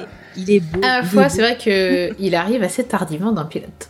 C'est vrai, ouais. Oui. C'est vrai. Mais quelle Et- entrée, mais quelle entrée. Et c'est ça, oui. Donc Je on, me fais mal on s'aperçoit que ça, ça- que ça va être du sérieux puisqu'ils envoient euh, quand même un, un agent du FBI, donc euh, le fameux Dale Cooper, qui est euh, justement lui. euh, je trouve que c'est assez intéressant ce personnage puisque tout est très sombre, tout est dramatique, et lui il arrive avec cette espèce de légèreté. euh, il- c'est euh, c'est le seul, c'est le personnage qui va donner une bouffée d'air frais en fait dans la série. C'est ça, il est très enjoué, enfin, il découvre la ville, on dirait qu'il s'émerveille à chaque fois, genre, oh, c'est Ouais. magnifique, oh, du café, c'est trop bien. C'est ça, c'est ça. Et, euh, et voilà, et ça. en gros, on va suivre l'enquête euh, de euh, ce Dale Cooper, euh, qui est justement complètement euh, euh, extérieur à toute, euh, va dire, euh, toute la ramification qu'il y a dans ce village, les, rapports entre les gens. Justement, lui, il arrive, il a aucun, a priori sur les relations entre les gens, et on va voir euh, peu à peu tout ce qui se joue entre tout le monde. euh, voilà, que, sous ce, cet air de, petite ville modèle, il y a, beaucoup de linge sale et beaucoup de choses euh, cachées. Bah, tu vois, c'est très bien, c'est tu as bien résumé simplement euh, l'affaire, mais après, on, voit que c'est bien compliqué, mais c'est vrai que c'est pas facile de, de résumer à quelqu'un la série pour lui dire, euh, ah, il faut que tu regardes, et, et, euh, oui, je pense que partir du point de vue de l'enquête, c'est ce qu'il y a de mieux, je pense, hein, Mm. Ouais. tout ça comme ça. Alors, Bah, c'est ça une série le fil conducteur euh, quand même principal euh, Oui, de la de, série. de quoi. la série, oui. Mm. Alors c'est une série comme dans les soap opéras qui euh, contient énormément de, de personnages. Alors je vais essayer juste vite fait. assez impressionnante. hein. Ouais, je vais essayer de vous présenter quand même quelques acteurs qui sont importants et parce qu'on va sûrement en parler beaucoup. Et euh, voilà, ça me fait un peu plaisir. On va y passer très très vite. Bon, il y a David Lynch dans la série, je vous le dis, donc euh, voilà, lui c'est fait. Euh, donc D'ailleurs, vous savez pourquoi il est, il est intervenu dans la série? Non, vas-y, pourquoi? Alors en fait, euh, bah, je crois que la première fois c'était, il était au téléphone et du coup il, il, il, il- c'est sa première inter- euh, intervention. Euh, il est, je crois, à ce moment-là sur le tournage de C'est l'heure et Lola. Mhm. Et, euh, et en fait, c'est parce que l'acteur qui joue Albert n'était pas disponible. Parce que lui aussi, il a une filmographie de dingue. Ouais. Et qu'en fait, euh, bah, au début, le personnage de Gordon Cole, qui est joué par euh, David Lynch, était là pour remplacer quand le personnage d'Albert n'était pas disponible. Alors Albert qui est joué par euh, Miguel Ferrer, qui est euh, voilà un acteur que vous avez pu voir dans plein de seconds rôles. euh, C'est le vraiment. second couteau de ouf. C'est ça. Alors moi j'avoue que je l'aime bien dans Hot Shot 2 mais- parce qu'il fait le mec un peu déprimé qui arrive plus à tuer. Enfin ça me fait rire. Je pense pas que ce soit son rôle le plus glorieux, mais j'ai une petite affection pour ce rôle-là. Et je puis crois on que je dit préfère souvent- dans Twin Peaks. Oui, dans Peaks, d'Albert, il est quand tellement même- délectable. J'adore, mais dans la saison 3, là, ça me fait de la peine parce que bon, il est décédé, voilà, malheureusement. euh, bah, Ah bah, ça- Je crois même euh, avant que la saison 3 elle, elle ait été diffusée. me Ah semble. ouais Ah, en fait, c'est comme euh, le- la, la femme à la bûche. Ils ont Ouais, ah filmé les scènes et en fait, malheureusement, ils sont morts après, quoi. Ouais, ouais, non, mais c'est, on va en parler quand on parlera de la femme à la bûche, mais, enfin, on, on va en reparler, c'est, Mm. Ah, Bon, allez, on va parler de Kyle MacLachlan vite fait, donc, c'est, euh, la- l'agent Del Cooper, c'est un acteur fétiche de, de David Lynch, on en a parlé tout à l'heure, vous avez pu aussi le voir dans des films comme The Doors, euh, La famille Pierre à Feu, Showgirl, Time Code, Quatre filles, quatre filles et un jean 2. Voilà. Vous avez pu le voir surtout à la télé, ben, dans Les Contes de la Crypte. Il avait fait un excellent téléfilm autour de l'affaire Roswell. Euh, J'avais vu ça Mm. sur Canal+, euh, ben, je crois que ça va être dans les années 90 Il a fait 2000. aussi un téléfilm sur euh, la révolte de Attica. Oui, qui était pas mal sur, aussi. hein. euh, Parce que c'est le bouquet, enfin, c'était produit par HBO et du coup, c'est disponible sur OCS. Voilà. Ouais, ouais, je vous le conseille. Euh, ensuite, vous avez pu l'apercevoir dans une série sur l'île mystérieuse, mais surtout euh, Sex in the City, euh, Desperate Ah ouais. Je me souviens pas dans cette. Oui, euh, il Ah, faisait c'est le pas le mari premier de mari de... Ouais, voilà, le premier mari de Ah Charlotte. oui, qui avait Ouais, un ouais. espèce de syndrome de la tourette quand il avait un orgasme. Ouais, oui, c'est ouais. ça, Il c'est était ça. génial. Et d'ailleurs, il était pas écossais ou je sais pas quoi, il avait un petit accent. euh, Oui, oui, c'est ça, je crois qu'il était écossais. euh, il était top, effectivement. Mais c'est vrai que dans Après, Desperate voilà. Housewives, euh, forcément, Ouais, Desperate Orson, euh, Énorme. Ah, il me fait Ouais. tellement rire. J'ai l'impression qu'il y a un côté un peu, je sais pas s'ils l'ont fait exprès, mais il a un côté un peu agent Cooper avec euh, Orson, Bah, surtout moi, au j'avoue que début. quand j'avais vu au début dans Desperate Housewives, ça m'a fait un choc parce que, genre, je l'avais pas revu euh. Dans des films ou des séries. Et, genre, euh, enfin, tu sais, le coup de vieux, tout d'un coup, de faire ah, merde, il a. Oh, genre, je Cal trouve MacLachlan qu'il qui ne vieillit vieillissait pas depuis des années, tout d'un coup, a vieilli. Oh, moi je trouve qu'il vit plutôt bien. Ah non, je, je dis pas qu'il vieillit mal, mais euh, je trouvais que dans les films qu'il avait fait, même euh, pas longtemps avant, en fait, tu voyais. Enfin, tout d'un coup, t'as l'impression qu'il était. euh, qu'il vieillissait pas. Et tout d'un coup, euh, bah. euh, il, il faisait plus son âge, quoi. Moi, ça va, ça Ouais, m'a pas fait ça puisque j'ai découvert dans Desperate Housewives, euh, j'ai regardé Mmh, euh. Twin Peaks après, donc ça va. C'était dans le sens inverse. Ah bah, on parlera de comment on a découvert Twin Peaks aussi, tiens. Euh, juste moi, il me faisait super rire quand il était dans Oh, I Your Mother. Ah ouais, le capitaine. Le, capitaine. ça me fait trop rire. Et Avec puis, bah, vous regard, avez pu le voir. Ah oui, alors quand il cache la photo, là il est, là il est gentil ou il est méchant? C'était très drôle, c'est Ça me Ah, il est excellent. Et puis dernièrement, vous avez pu le voir dans la série Agent of Shield où il était très très bien aussi. Enfin moi, c'est un acteur que j'aime beaucoup. Je trouve qu'il a une belle palette de, de registres. Il est Ouais. bon dans la comédie, dans le sérieux. Paraît-il qu'il est adorable, en plus. Ouais. Bah, ça J'aimerais m'étonne pas, il a une tête adorable. Ouais. Et, euh, et, et alors, petite anecdote, euh, quand euh, David Lynch, euh, bah, dès, dès le début, David Lynch voulait que ce soit lui qui joue l'agent Cooper. Cooper. Et en fait, lui, au début, il voulait pas, il se disait, mais je suis, je suis trop jeune pour, pour jouer un agent de- du FBI. Et, et en fait, c'est David Lynch qui l'a convaincu. Et ensuite, pour convaincre Mark Frost et les producteurs, en fait, il leur a suffi de boire un café avec lui, apparemment. Ah bah voilà. Comme quoi, il est C'est le convaincant, charisme. c'est le charisme, c'est le charisme. Euh, allez, à, à ses côtés, dans le rôle du, du shérif, euh, c'est une belle histoire d'amitié d'ailleurs entre eux. Euh, mais est-ce que c'est pas le chip Ah, cette mais série c'est- quoi mais grave, grave. moi j'étais trop triste qu'il soit pas de Ah, moi retour, j'adore, euh, moi oui, aussi j'étais trop déçue, je le trouve trop beau. Bah, en fait, il est pas revenu. Donc l'acteur c'est Michael Honkin. Mm. Il est pas revenu parce qu'il était à la retraite et qu'il a pas eu envie euh, bah, de sortir de sa retraite pour l'occasion. C'est dommage, c'est dommage. Mais au départ d'ailleurs, euh, dans les dossiers finaux, euh, il raconte ce qui lui arrive. ah, oh, il est malade. Enfin, on comprend un peu. C'est ça, il est malade. Oups. Et en fait, attends, on spoil un peu. On devrait peut-être pas dire. mais ouais, mais il est hyper touchant. Enfin voilà, si Ouais. c'est un personnage qui est hyper touchant, je trouvais jusqu'au bout, ils lui ont vraiment laissé, euh... fait vraiment respecter le personnage jusqu'au bout, donc euh, je trouve ça génial personnellement. Mm. Ouais. Mhm. Mais moi aussi, c'est un perso que j'aime beaucoup. Fait l'acteur, il est plutôt pas mal. Et lui, il Mm. avait débuté en 76 dans la série The Rookie, une série donc policière. Euh, bah après, il a pas fait grand chose de vraiment notable. Il a fait des téléfilms, des choses comme ça. Voilà, mais vraiment, je trouve que c'est un acteur qui était très sympathique. Mais ce qui est intéressant, c'est qu'au départ, c'est pas lui qui devait avoir le rôle. C'est justement l'acteur que l'on voit dans la saison 3 qui interprète son, son frère. Euh, Ça y est, j'ai perdu Ah d'accord, c'est drôle. Ah, ouais, ouais, c'est marrant. Ouais, Mais euh, je trouve j'ai qu'il entendu est- dire aussi que euh, Ray Wise, donc qui joue Mm. Leland, euh, devait Ouais. aussi jouer. euh, Enfin, Ray Wise voulait jouer le shérif Ouais. et euh, David Lynch euh, voulait pas. Euh, et la raison pourquoi il voulait pas, en fait, c'est parce qu'il avait tellement de charisme Ouais. qu'il s'est dit qu'en fait, s'il si, joue le shérif, en fait, ça va écraser. euh, Mm. Enfin. Oui, il peut pas Il jouer un rôle secondaire, enfin il faut qu'il soit... euh, Enfin si, il joue quand même un rôle secondaire, mais bon. Bref, mais en même temps, il est, il est très bon, Ray. Wise. Enfin, il fait le père de, de Laura Palmer, donc Leland. Mm.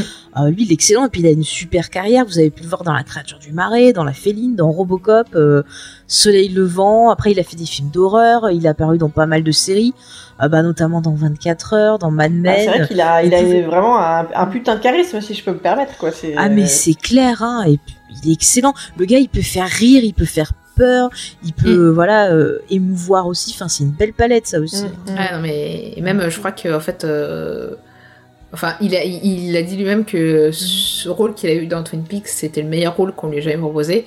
Ouais. Et, euh, et honnêtement, ça se voit. Enfin, ça se voit. Ah, mais il a- ça se lui- voit, hein, Ça lui ça offre tellement de de- de- de- de- d'options de, jeu.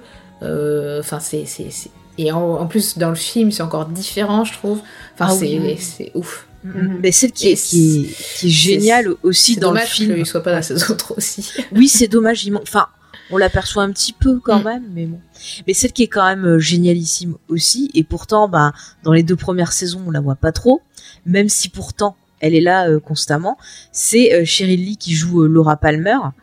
euh, qui est vraiment euh, impressionnante. D'ailleurs, euh, il me semble que quand elle a passé le, le casting, David Lynch lui a demandé si ça l'embêtait pas qu'on lui mette du, enfin qu'on l'enferme dans du plastique et qu'on la balance dans de l'eau froide.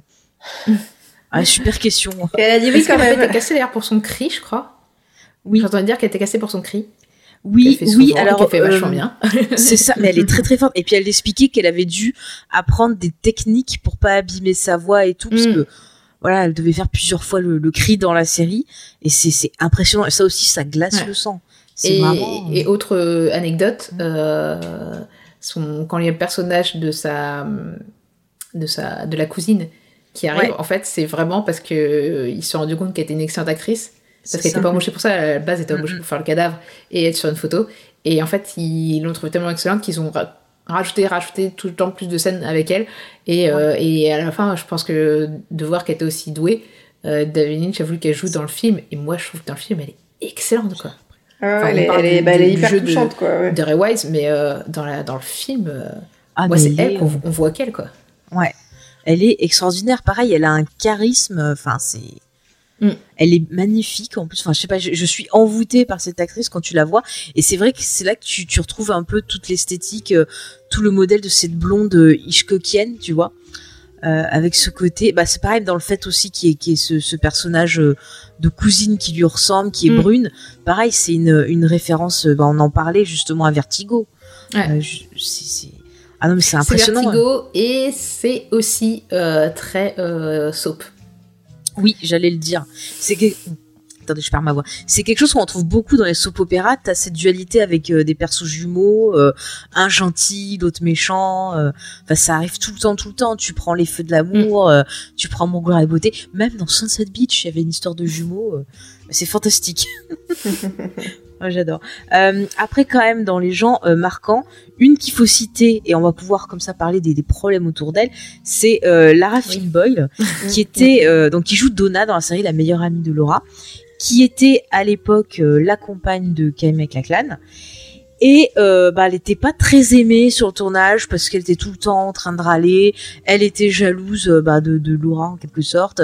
Elle voulait avoir un Elle meilleur était rôle. surtout jalouse de Audrey.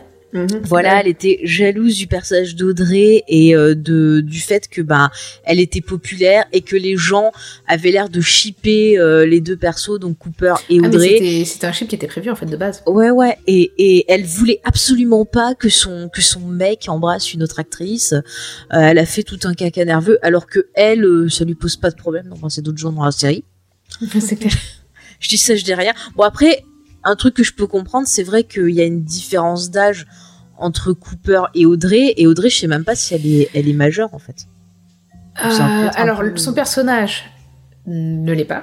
Ouais, enfin, mais elle ne l'est pas aux États-Unis, mais l'actrice, Mhm. elle l'était. Et, euh, et quand ils ont remplacé son chip euh, de avec Audrey avec un, quelqu'un d'autre. ils ont mis un euh, vieux aussi. Non, non, mais surtout. euh, Non, je parle pas de Audrey, je parle de, de, de, de Cooper. Ah oui, de Cooper. oui, ils ont Annie, une qui est jeune aussi, ouais. est censée être plus jeune en fait que. Ouais. euh, Qui était jouée par Heather Graham d'ailleurs. Ouais. Donc Heather Graham, si vous avez vu, elle était apparue dans Scrubs, dans Austin Power 2. Voilà. From elle. Fromel aussi, c'est vrai. J'essaie d'oublier ce film. Moi, je l'aime bien en fait. Je, je quoi, sais, la BD euh, est bien mieux. Heather mais... Graham? Non, From elle. Ah, Fromel. On va son avoir côté euh, kitsch. et, Ouais, et mais le côté euh, théorie du complot à fond les ballons.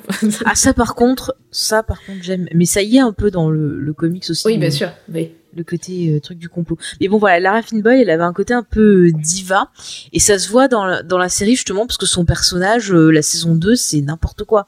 Euh, elle change de personnalité toutes les 30 secondes et puis plus ça va, plus elle va être un peu. Après, dans la Effacé. saison 2, je- on va en parler après, mais Mhm. je pense que c'est quand même cohérent. Il y, a, il y a quelque chose de cohérent dans les changements qui s'opèrent en Donna, quoi. Euh, non, c'est Après, surtout qu'en fait, une euh, le fait théorie qu'elle soit, le fait qu'elle soit insupportable, en fait, c'est surtout ça qui fait que en- dans le film, c'est une autre actrice. C'est ça, alors- pas dans la saison 3. C'est ça. Et dans le film, l'actrice qui reprend son rôle, elle joue dans les frères Scott. Elle fait la mère de Lucas Scott. Et quand j'ai Oui, quand j'ai revu le film, tu vois, j'ai cogité pour la première fois que c'était elle. J'ai fait non.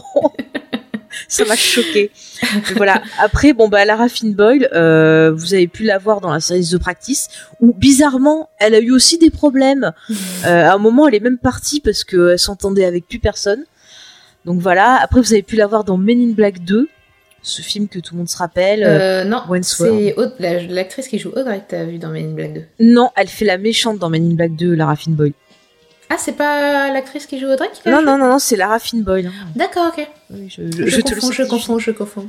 Oui, oui. Non, non, bah, elle aurait été mieux, je pense, Audrey. hein. Je, dis ça, je dis rien. Bon, bon malheureusement, Donc les deux maintenant. ont fait de la ben, chirurgie esthétique en fait du coup. Euh, ah, Audrey, elle a fait la chirurgie esthétique, tu trouves Bah, je trouve plutôt pas mal. Se voit un peu, non Dans la saison 3, ça va. Bah, dans la saison 3, la pauvre, elle a l'air d'avoir. elle a, elle a une drôle de tête, mais bon, c'est toujours plus réussi que. Enfin bon. Ah oui, c'est toujours plus réussi que la Raffine Boyle, parce Ouais. que la pauvre, malheureusement, euh, alors d'après ce que j'ai compris, elle a des problèmes psy, elle est devenue alcoolique, elle s'est fait euh, énormément opérer, euh, chirurgie esthétique, elle ressemble plus à rien. Et euh, je sais pas si c'est aussi pour ça qu'elle a pas été reprise dans la saison 3, euh, Non, non, si elle n'a pas été reprise, c'est à cause de son de son caractère. hein. Enfin, déjà de.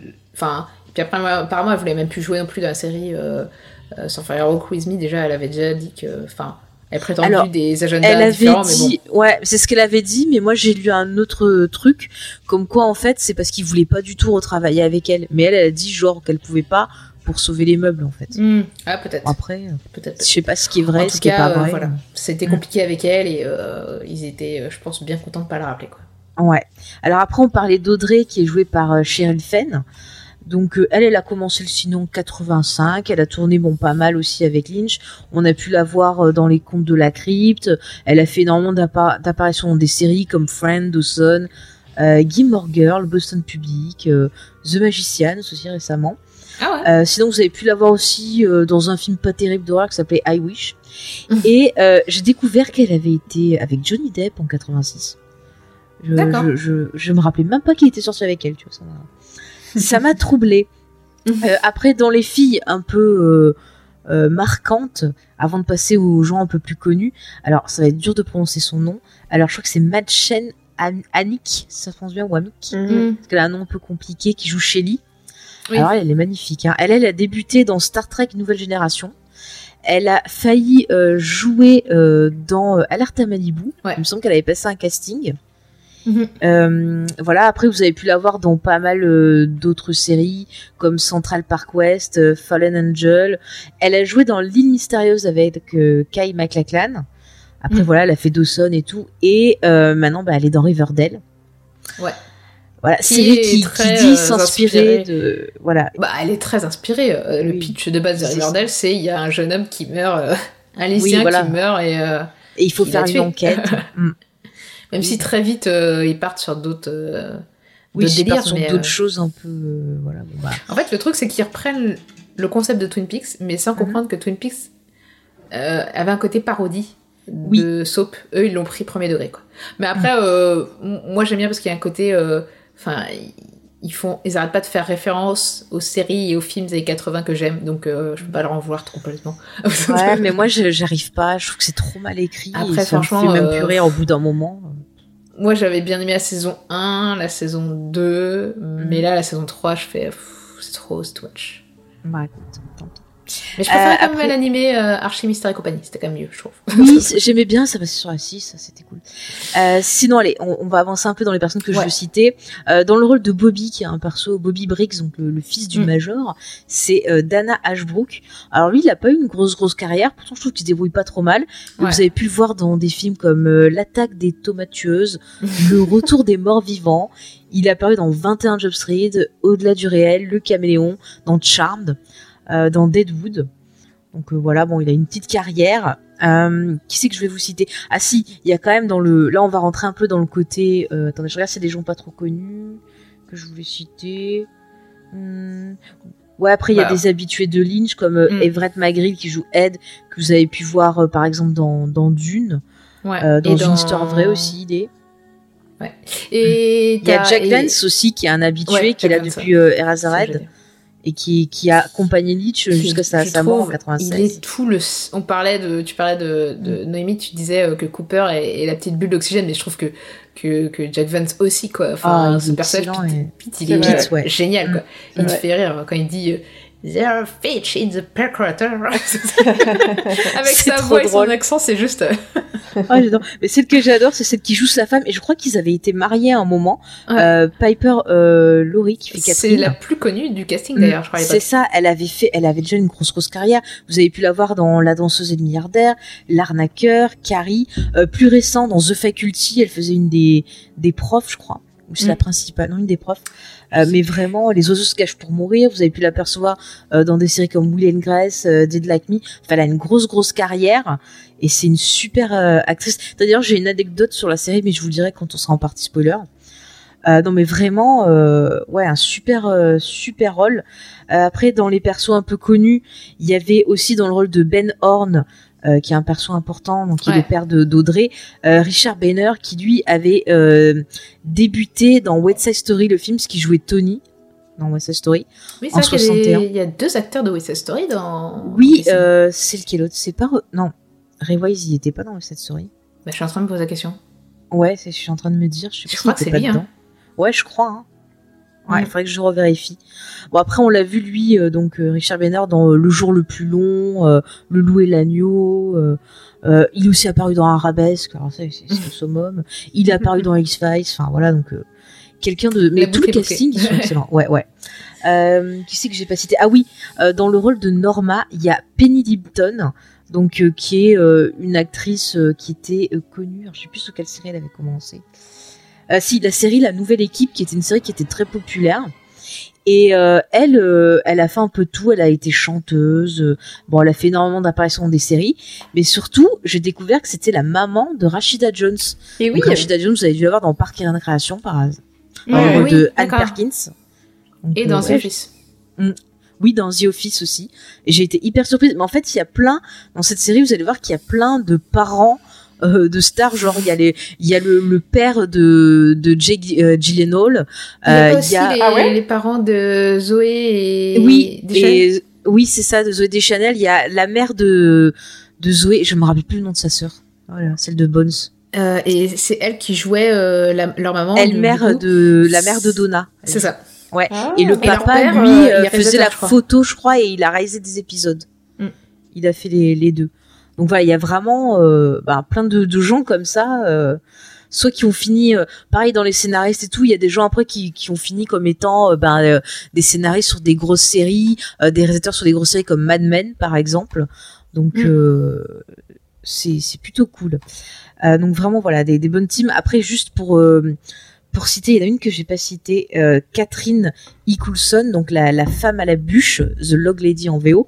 Elle, c'est euh, une personne qui a débuté en fait dans le théâtre, qui a joué beaucoup de Shakespeare et qui a euh, énormément travaillé avec David Lynch, voilà, dans, dans les coulisses.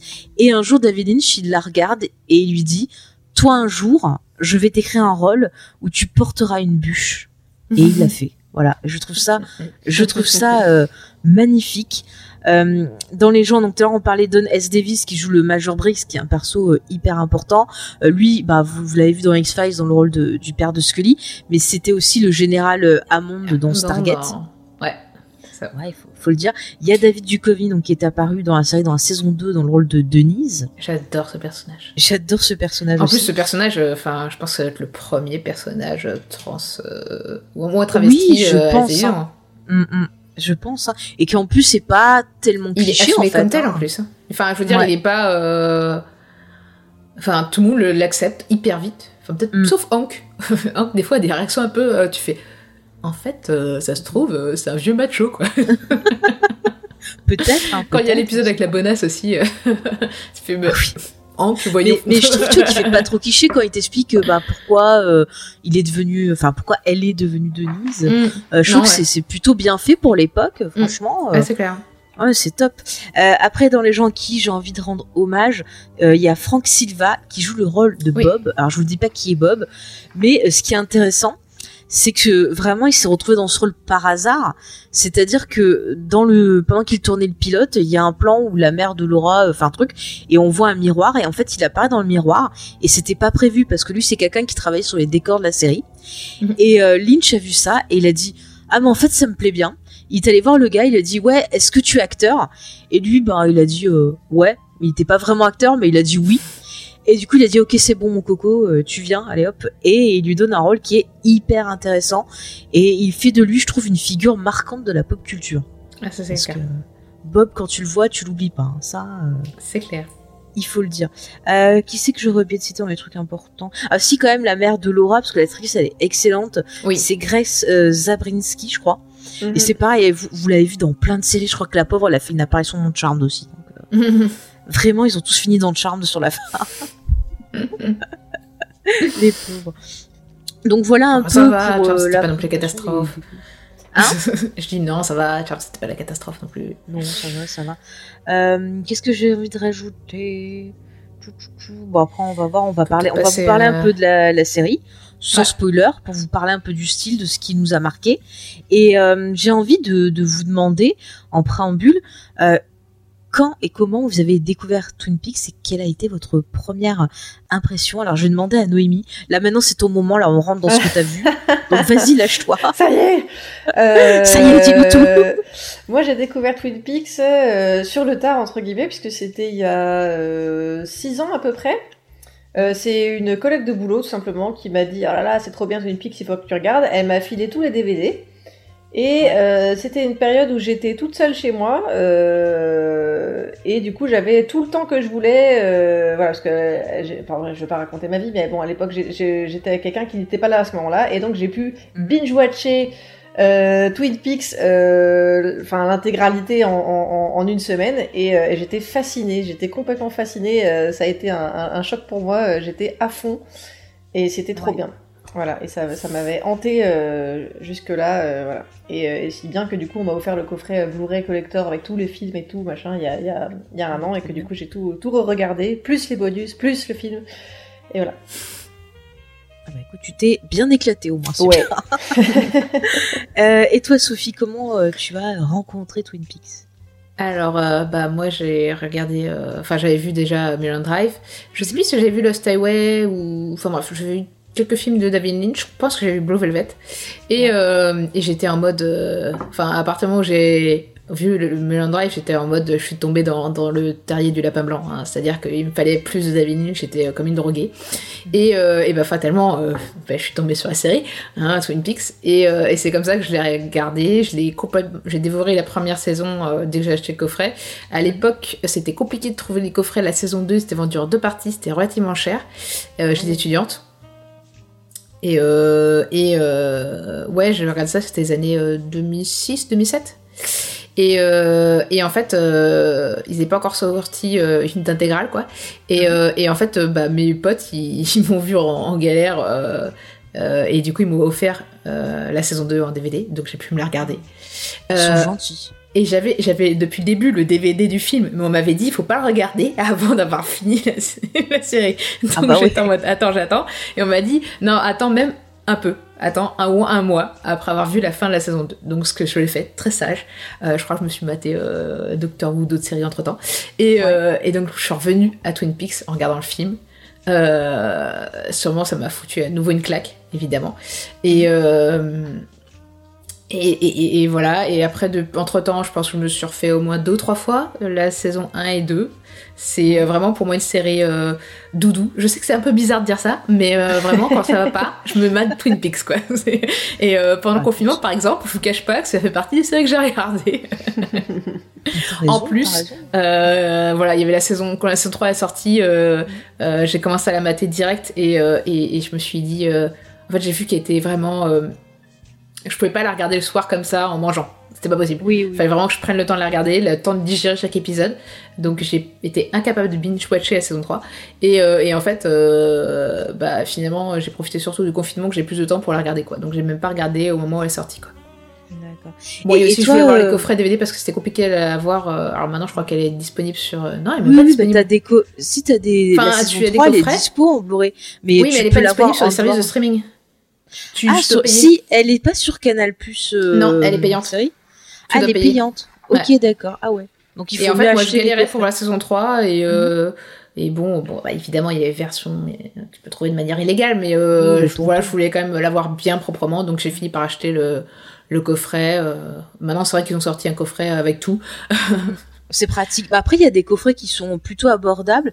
Et pour Mm. ceux qui, qui regardent des fois sur les magasins d'occasion, sur Vinted par exemple, vous pouvez euh, bah, avoir l'intégrale de la série pour pas trop cher. En Blu-ray en plus. Donc euh, voilà, il y a des moyens de, de trouver la, la série. Et euh, toi, Noémie, la saison 3, tu, tu avais commencé un peu à la regarder euh, en même temps ou tu l'as vraiment redé... tu l'as découvert pour l'émission en fait? Je l'ai découvert pour l'émission, ouais, parce que c'est vrai que du coup, comme c'était pas sur une plateforme où j'avais l'habitude de regarder, euh, Ouais. euh, voilà, et puis c'est vrai qu'on a tellement de séries à regarder, j'avais un, un peu mis ça, je savais que je voulais la voir, et puis, euh, puis je repoussais, je repoussais, et là, je, bon, quand, euh, quand tu m'as proposé de faire l'émission, je me suis dit, allez, c'est le moment. Et, euh, Mm. et voilà, et c'était c'était intéressant justement de, de redécouvrir tous les personnages. Enfin, c'était c'était très très bien. Mais et toi, Faye, comment tu l'as découvert la série? Oh, merci de me poser la question. euh, eh ben, moi, figurez-vous que je l'ai découvert dans les années 90, à l'époque où euh, X-Files était diffusé, parce que bah, grâce à X-Files, il y avait un peu un boom, et euh, comme à chaque fois qu'il y avait des émissions ou des interviews de Chris Carter, il disait tout le temps, euh, oui, Twin Peaks, ça fait partie de mes influences et tout.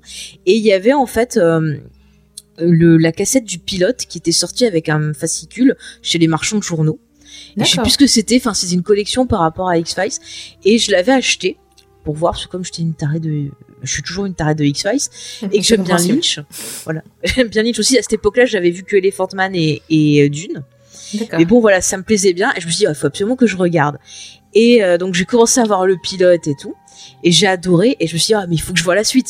Mais bien sûr, personne diffusait. Hmm. Donc j'ai dû euh, attendre C'était pas Arte qui l'a diffusé euh ils l'ont diffusé après un peu plus tard, mais après un moment, quand j'ai eu Série Club, ils l'avaient rediffusé dessus. Hmm.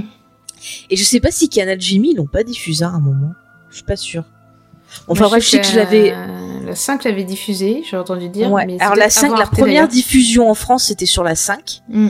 Mais à l'époque, en fait, ben, je n'avais pas entendu parler. Mes parents regardaient pas trop parce qu'ils sont pas euh, super fans de hmm. Lynch, donc euh, malheureusement.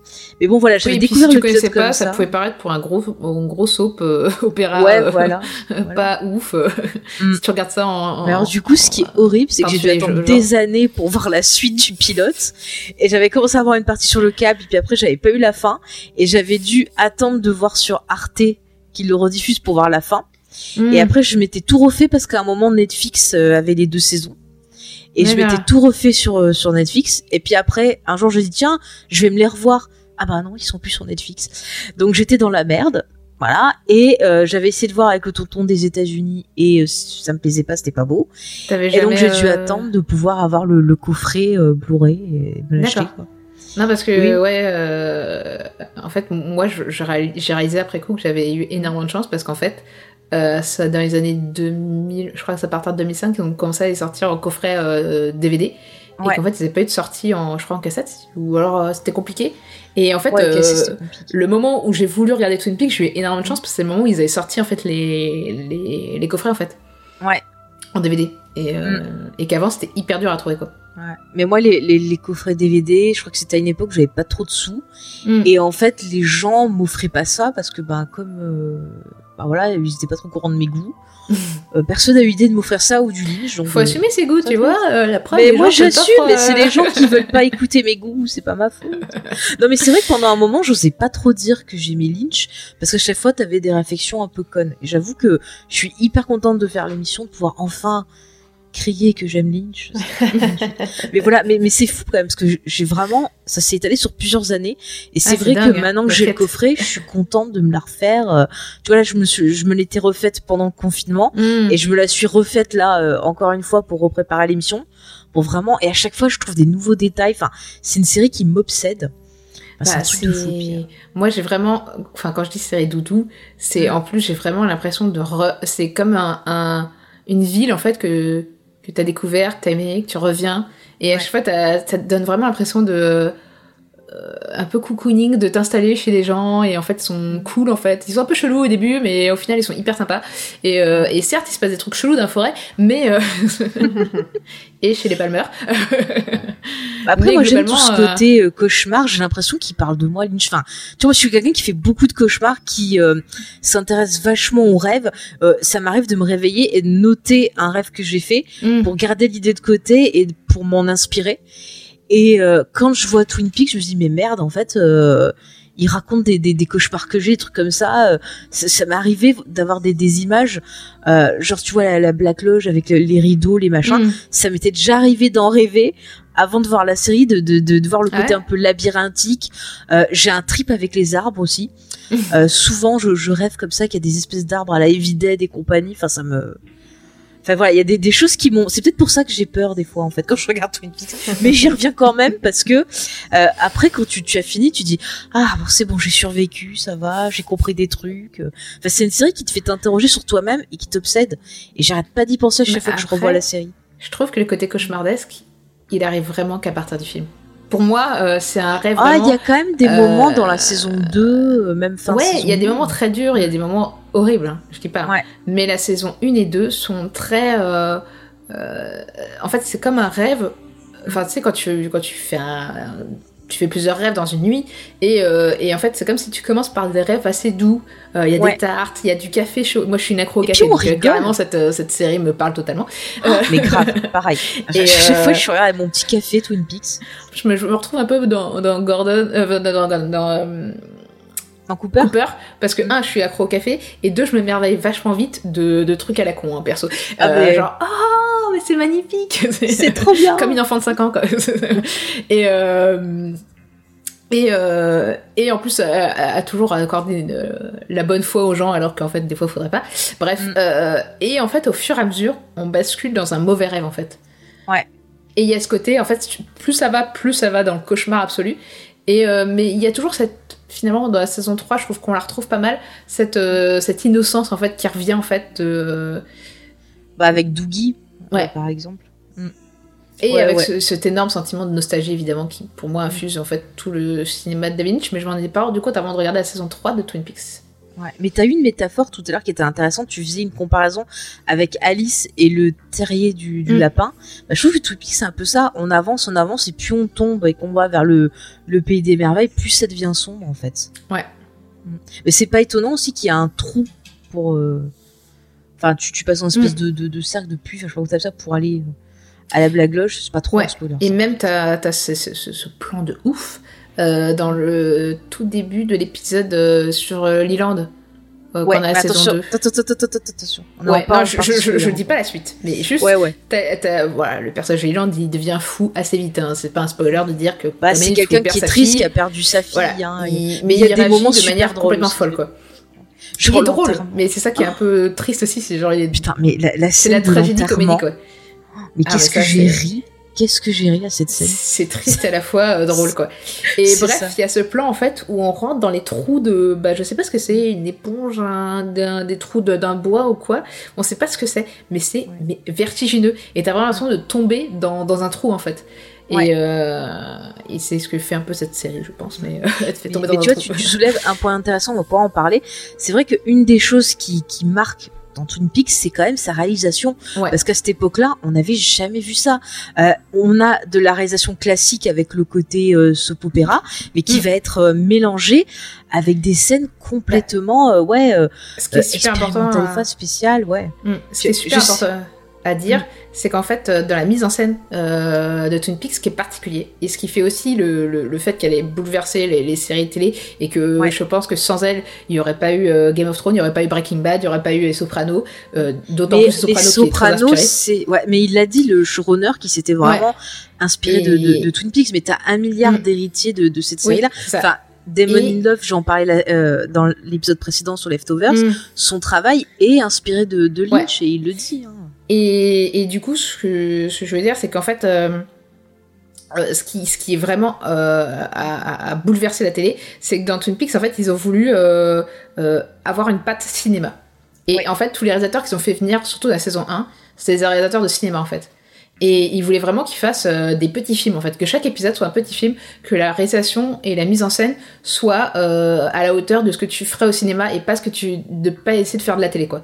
Et, et c'est vraiment ce qui, ce qui va faire la différence, en fait. Et, et- et la série, d'ailleurs, on va, elle, est- elle va être beaucoup vendue comme la série de David Lynch, alors qu'au final, il a fait réaliser quatre épisodes dans les deux premières saisons, je crois. Oui, Ou c'est ça à peu près. Ouais. Bon, il a pas vraiment réalisé beaucoup d'épisodes hein, au final. Hein. Euh, Dès le début, il a posé les trucs. En fait, il arrivait, Bah, il ce qu'il a réalisé le plus, c'est la saison et 3, ensuite il, il se barrait. et il disait Débrouillez-vous les gars avec ce que je viens de vous donner. Voilà, j'ai cette idée. euh, on va mettre un cheval. Allez, je me casse. C'est ça. Ou du crown cream. et je me voilà, casse. par exemple. Et, Et puis les euh, arbres. Mettez des arbres. Les arbres, ça, du vent dans les arbres. et, euh, et en fait, euh, mais, mais par contre, c'est lui qui choisissait au- de la première saison. Il était vachement impliqué et il a, ré- il a choisi les réalisateurs en fait. Ouais. Et Mark Frost, lui, choisissait les, les scénaristes en fait. Et, et par contre, euh, alors au niveau des scénaristes, ils ont vraiment gardé le même pool euh, jusqu'à la, de scénaristes jusqu'à la saison 2. Oui, il y en a qui même quand, revenaient euh, souvent. euh, Même quand ça allait plus, le pool de base restait quand même. Mm. D'ailleurs, euh, dans le pool, il y en a un qui est resté, qui est devenu très ami avec David Lynch et il travaillait sur d'autres films avec lui d'ailleurs. Oui, bah il a travaillé, il me semble, avec lui sur Fireball Grizzly, Oui. si c'est le même qu'on parle. C'est je ça. plus son nom. Ah, Non, moi, ça ne me revient plus non plus. Comment qu'il s'appelle? Je l'ai pas noté. Ça commence par un E. Non, j'en reviens plus. Bon, ça me reviendra. Si ça vous revient, vous me le dites en commentaire, les auditeurs. Mais, mais c'est vrai que lui, il était plutôt important. Il arrivait à recadrer les choses, à dire Ouais. bon voilà, là il part loin. Je vais quand même vous recadrer, vous expliquer ce qui se passe. Il y a moyen que pour Firewalk With Me, c'est lui qui disait alors euh, pour Oui, raccorder non, les wagons avec la série, il faut qu'il se passe ça à tel moment, qu'il se passe ça à tel moment, qu'il se passe ça à tel moment. Que- Non mais tu rigoles, mais c'est ça en fait hein, qui s'est passé. Euh, Et qu'en fait, Mark euh, Frost et lui étaient là pour euh, cadrer un peu David Lynch, je pense, des fois. Ouais, voilà. Euh, Puisqu'on est sur la réalisation, toi Noémie, est-ce qu'il y a des choses qui t'ont impressionné, que t'as retenu Ben là, on, est c'est vrai sur les deux premières saisons parce que c'est la, la base. On dira après un petit mot sur la 3 en essayant de pas spoiler. Mais toi, qu'est-ce que tu retiens de cette réalisation? Euh, moi, c'est plutôt l'ambiance assez, euh, assez angoissante, euh, le, le, la musique beaucoup qui joue vraiment le, ce- c'est, c'est, c'est le, je sais pas, cette espèce d'ambiance qui faisait froid dans le dos en fait. ce- je sais pas trop comment décrire ça, mais le, le vent dans les arbres, tout ça, cette espèce de, ouais, vraiment. Un côté euh, malaise. Non, ouais, c'est ce ça, vraiment euh, inquiétant. Euh, quelque, on sent qu'il y a quelque chose qui, qui est pas net. Euh, je- au niveau de la réalisation, je, je là comme ça, j'ai rien. Enfin, si les, les apparitions de, de, de Bob. Ah. Vous m'entendez plus? Vous m'entendez là ou pas? Ah oui, non mais. Les Si, si, apparitions de. Bob Ah, qui, qui m'ont qui m'ont traumatisé. Euh, où ça c'était des grands moments et, euh, et non oui la, la réalisation bah, tout ce qui était dans la Red Room enfin c'était des, des choses euh, ce, les, dialogues à l'envers enfin toutes ces choses là qui étaient vraiment euh, c'était des- un, un ovni quoi c'était des choses que j'avais jamais Mm. vues avant euh, cette ça. bizarrerie quoi Ah, Et puis on en parlait, le, le côté pictural dans la réalisation. Il y a Mm. des plans, des fois, on se demandait si c'était euh, un tableau, si c'était euh, la vraie image. Enfin, il joue même avec les œuvres. Enfin, plus dans le film, il y a une histoire avec un tableau. Enfin, il y a des choses vraiment très surréalistes parfois. Euh, Ouais. Mais, mais c'est fou. Enfin, même dans le travail de montage, je retrouve plus le nom de la. Je crois que c'est une monteuse. Pour les films, oui. Ouais, pour le film, ouais. Mais il y a, il y a tout un travail vraiment de, de, de surimpression, de plans qui vont. euh, Enfin, on se perd dans la temporalité, dans la façon dont c'est monté. On sait pas si c'est euh, des scènes qui se passent avant, après. euh, et dans le film, ça. les- Ouais, ouais, mais 3. tu- dans la saison 3, mais tu l'as un tout petit peu, je trouve, parfois. euh, la dans, saison la, 1 et 2 Moi, je, dans la 2, plus sur la fin, il me semble. je trouve. Enfin, moi, j'avais ce souvenir-là. c'est très chronologique. Hein, dans- Oui, après, le reste de l'histoire, mais c'est plus dans les plans, on va dire, qui, où ça commence à devenir un peu. euh, Bah, tout ce qui se passe dans la. Black Lodge, tu, tu vois bien que ils te font comprendre très vite que effectivement dans cet endroit-là, l'espace et le temps n'a plus d'importance. Mm.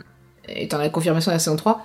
Mais, euh, mais ça, ça reste chronologique alors que dans la saison 3 et dans le film, il y a carrément la chronologie, même quand t'es en dehors de la Black Lodge, qui est cassée complètement quoi. Ah oui, oui, oui. Mais c'est ça, c'est encore un truc du rêve, on se sent perdu. Mm. Euh, même, euh, même, tu vois, le personnage de Cooper au début qui arrive en étant euh, rempli de, de, tu vois, de, de jeunesse, d'émerveillement, Ouais. de certitude, parfois, il va se retrouver euh, au fur et à mesure perdu.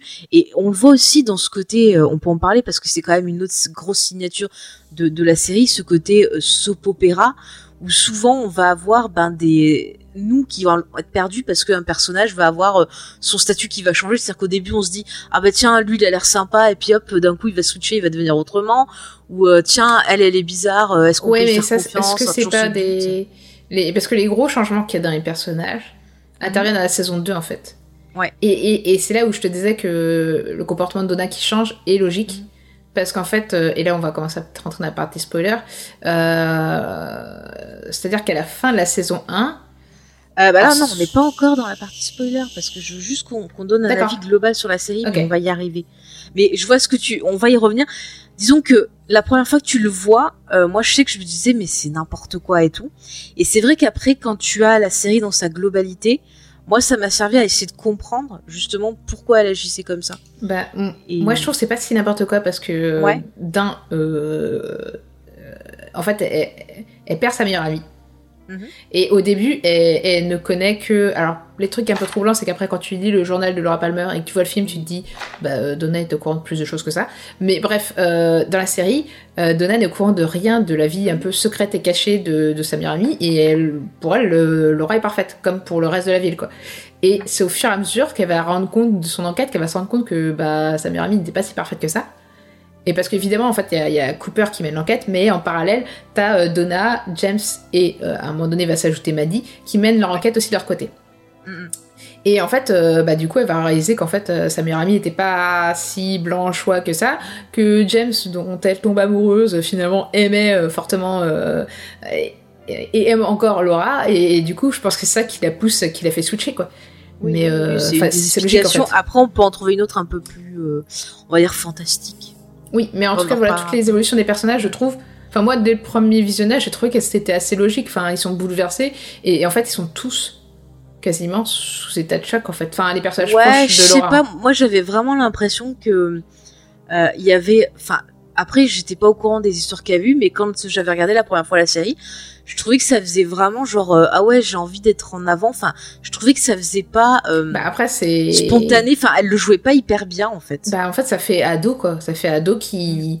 Qui, qui en fait avait ce rôle de petite fille parfaite et qui euh, réalise qu'en fait euh, bah, qui est un peu jalouse complètement de sa meilleure amie aussi hein, faut bien le dire Ouais, ouais. et qui euh, qui enfin moi pour moi elle veut devenir Laura en fait Oui, oui, c'est une des explications possibles. Après, effectivement, moi, je- moi le côté mal joué, pour moi, c'était pas mal joué, c'était euh, le côté maladroit d'une. En fait, elle est pas Laura, quoi. Elle essaie de l'être, mais elle l'est pas. Et du coup, c'est ça qui crée ce décalage bizarre, en fait. Mais euh, Oui, c'est une possibilité euh, aussi. hein. Tout est bon, il a dit David Lynch. donc. oui. on, on ne nie pas, on ne nie pas. Mais c'est vrai que ce côté, euh, bah, tout ça, ça, ça fait partie du SOP où il y a plein de fois Ouais. où euh, on va commencer en trouvant la, ville super, les persos intéressants, attachants, et puis on va s'apercevoir qu'ils ont tous des secrets, euh, qu'il y en a qui sont vraiment des pourritures finies. Et Bah, euh, Ça mêle soap, ça mêle aussi teen, euh, teen movie. Parce Oui. que, ou teen série, parce que clairement, tout ce qui est autour de Donna et de James, c'est très teen.